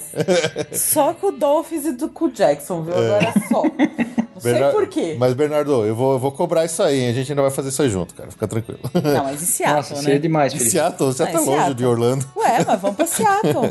Ai, sabe qual que vai ser bom agora? Ver o Raiders, porque é do lado da strip. E em Vegas, Você né? assiste o Boa. Raiders e você vai jogar e vai se embebedar. cara. Boa, gostei. Nossa, fechou. Fechou, fechou, Fechou. Bárbara? Fechou? Beleza. Vambora. I'll meet you in Vegas. Ao mid- Não, esse, o Raiders vai ser uma festa. Vai. Os caras não vão nem saber pra que lado faz touchdown, porque tá todo mundo em Vegas embriagado. Mas vai ser super legal. É, muito bom. Excelente. E, Flávia, você, muito obrigado também por ter vindo aqui compartilhar essa sua história maluca com a gente, essa história vida louca. Foi muito legal, muito legal mesmo. Inspiradora, eu Inspiradora. diria. Então fica à vontade aí, o espaço tá liberado. Ah, eu só queria agradecer vocês. Foi muito legal conversar, foi muito legal dar risada. Eu não queria fazer um jabá pra mim, eu queria fazer um jabá pra dizer que quem não contribui com o Passaporte Orlando tá perdendo o melhor grupo de WhatsApp que existe. então, pessoal, contribuem. Olha, se você precisa tomar alguma medicação, 4h20 você vai ter um alarme. Não se preocupa. Todos Serviço VIP. você vai ser lembrado sobre isso. Ah, eu só queria agradecer o trabalho de vocês. Eu acho que essa- esse momento assim delicado que a gente tá vivendo, eu me pego ouvindo episódios repetidos assim, só para eu dar uma viajada, sabe? São minhas companhias no trânsito. Às vezes tô até mal-humorada na segunda-feira e ajudar uma risada parece que passa. Eu falo, opa, já tô legal. Muito bom. Aplicado. Quem sabe um dia a gente se encontra em Orlando, aí todo mundo aqui que participou do podcast, pessoal do grupo, a gente vai fazer um Drink Around the World junto. Ia ser Excelente. muito bom também. Tá combinado. Eu só vou se começar pelo México. Tá eu também. Eu, eu começo pelo México. Não pode começar pelo outro lado. Vai começar com tequila logo de cara. Não, a gente sempre passa correndo no Canadá, não tem jeito, porque a gente sempre começa pelo México mesmo. E, e tem, tem algum perfil aí do seu, do seu marido, que é tatuador? Tem alguma coisa que você queira compartilhar pro pessoal procurar de repente, né? Vai que tem mais algum morador daí que, que esteja querendo fazer uma tatuagem, alguma coisa? Ou que vai correr atrás do RV aí, pelos Estados Unidos inteiro. Claro, eu até agradeço. É verdade, vai ter um RV. hein? o Instagram dele é Lamarca Daniel. O meu também é Flávio Antonângelo. Eu posto bastante coisa, agora não tanto, porque não estamos viajando, né? Mas postava bastante coisa de viagens, algumas coisas, como a Bárbara falou daqui também, alguma curiosidade diferente. que O pessoal sempre gosta de ver, né? Sim. Então fica aí. E aí vocês vão ver, ai meu Deus, vocês vão ver quem é essa pessoa meio vida louca. Mas tudo bem, tudo bem. Muito bom, muito bom. Vai ganhar fãs. Vai ganhar fãs, com certeza. Ah, os fãs que se identificam com a minha vida louca. Legal. Então é isso aí, pessoal. Esperamos que vocês tenham gostado dessas histórias aqui que a gente trouxe para vocês. Vamos ficando por aqui. Muito obrigado pelo seu download, pela sua audiência e a gente se vê daqui a duas semanas. Tchau, tchau. Tchau. Tchau, pessoal. Beijo. Tchau.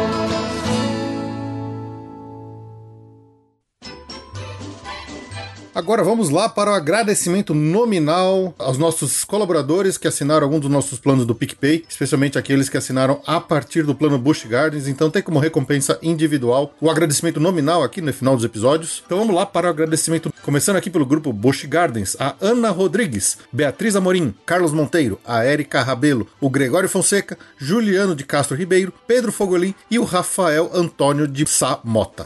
No grupo Disney Springs, Alan Rodrigo de Almeida, Alex Marques dos Santos, André Luiz de Marca, Andréa Delgado Jitsin, Arjuna Conde, Camila Moro, Danilo Queiroz, Débora Mendonça, Diogo Macedo, Fabrício Santiroque, Jorge Alfradique, Jansen Silva de Araújo, João Guilherme, João Rua, José Brasiliano, Juliana Esteves, Karina Henriques de Oliveira, Lisiane Chontag, Lu Pimenta, Pamela Roriz, Rafael Cidrini, Rodrigo Petrich, Rogério Martins, Rogério Vidal, Talita Finger, Tatiana Lovental, Vanessa Fagundes e Varley Do grupo Universal Studios temos a Ana Levinspool, o André Serviuk, Bruno Cavalcante, Bruno Souza, Daniel Maia, Diogo Fedose, Evandro Faina, Evandro Grenze, Nanda Caminha de Moraes, Fred Linhares, Gilberto Alves Morales Filho, Lucas Carneiro, Olavo Fatback Neto, Thaís Del Papa e Verônica Madeiro Fernandes.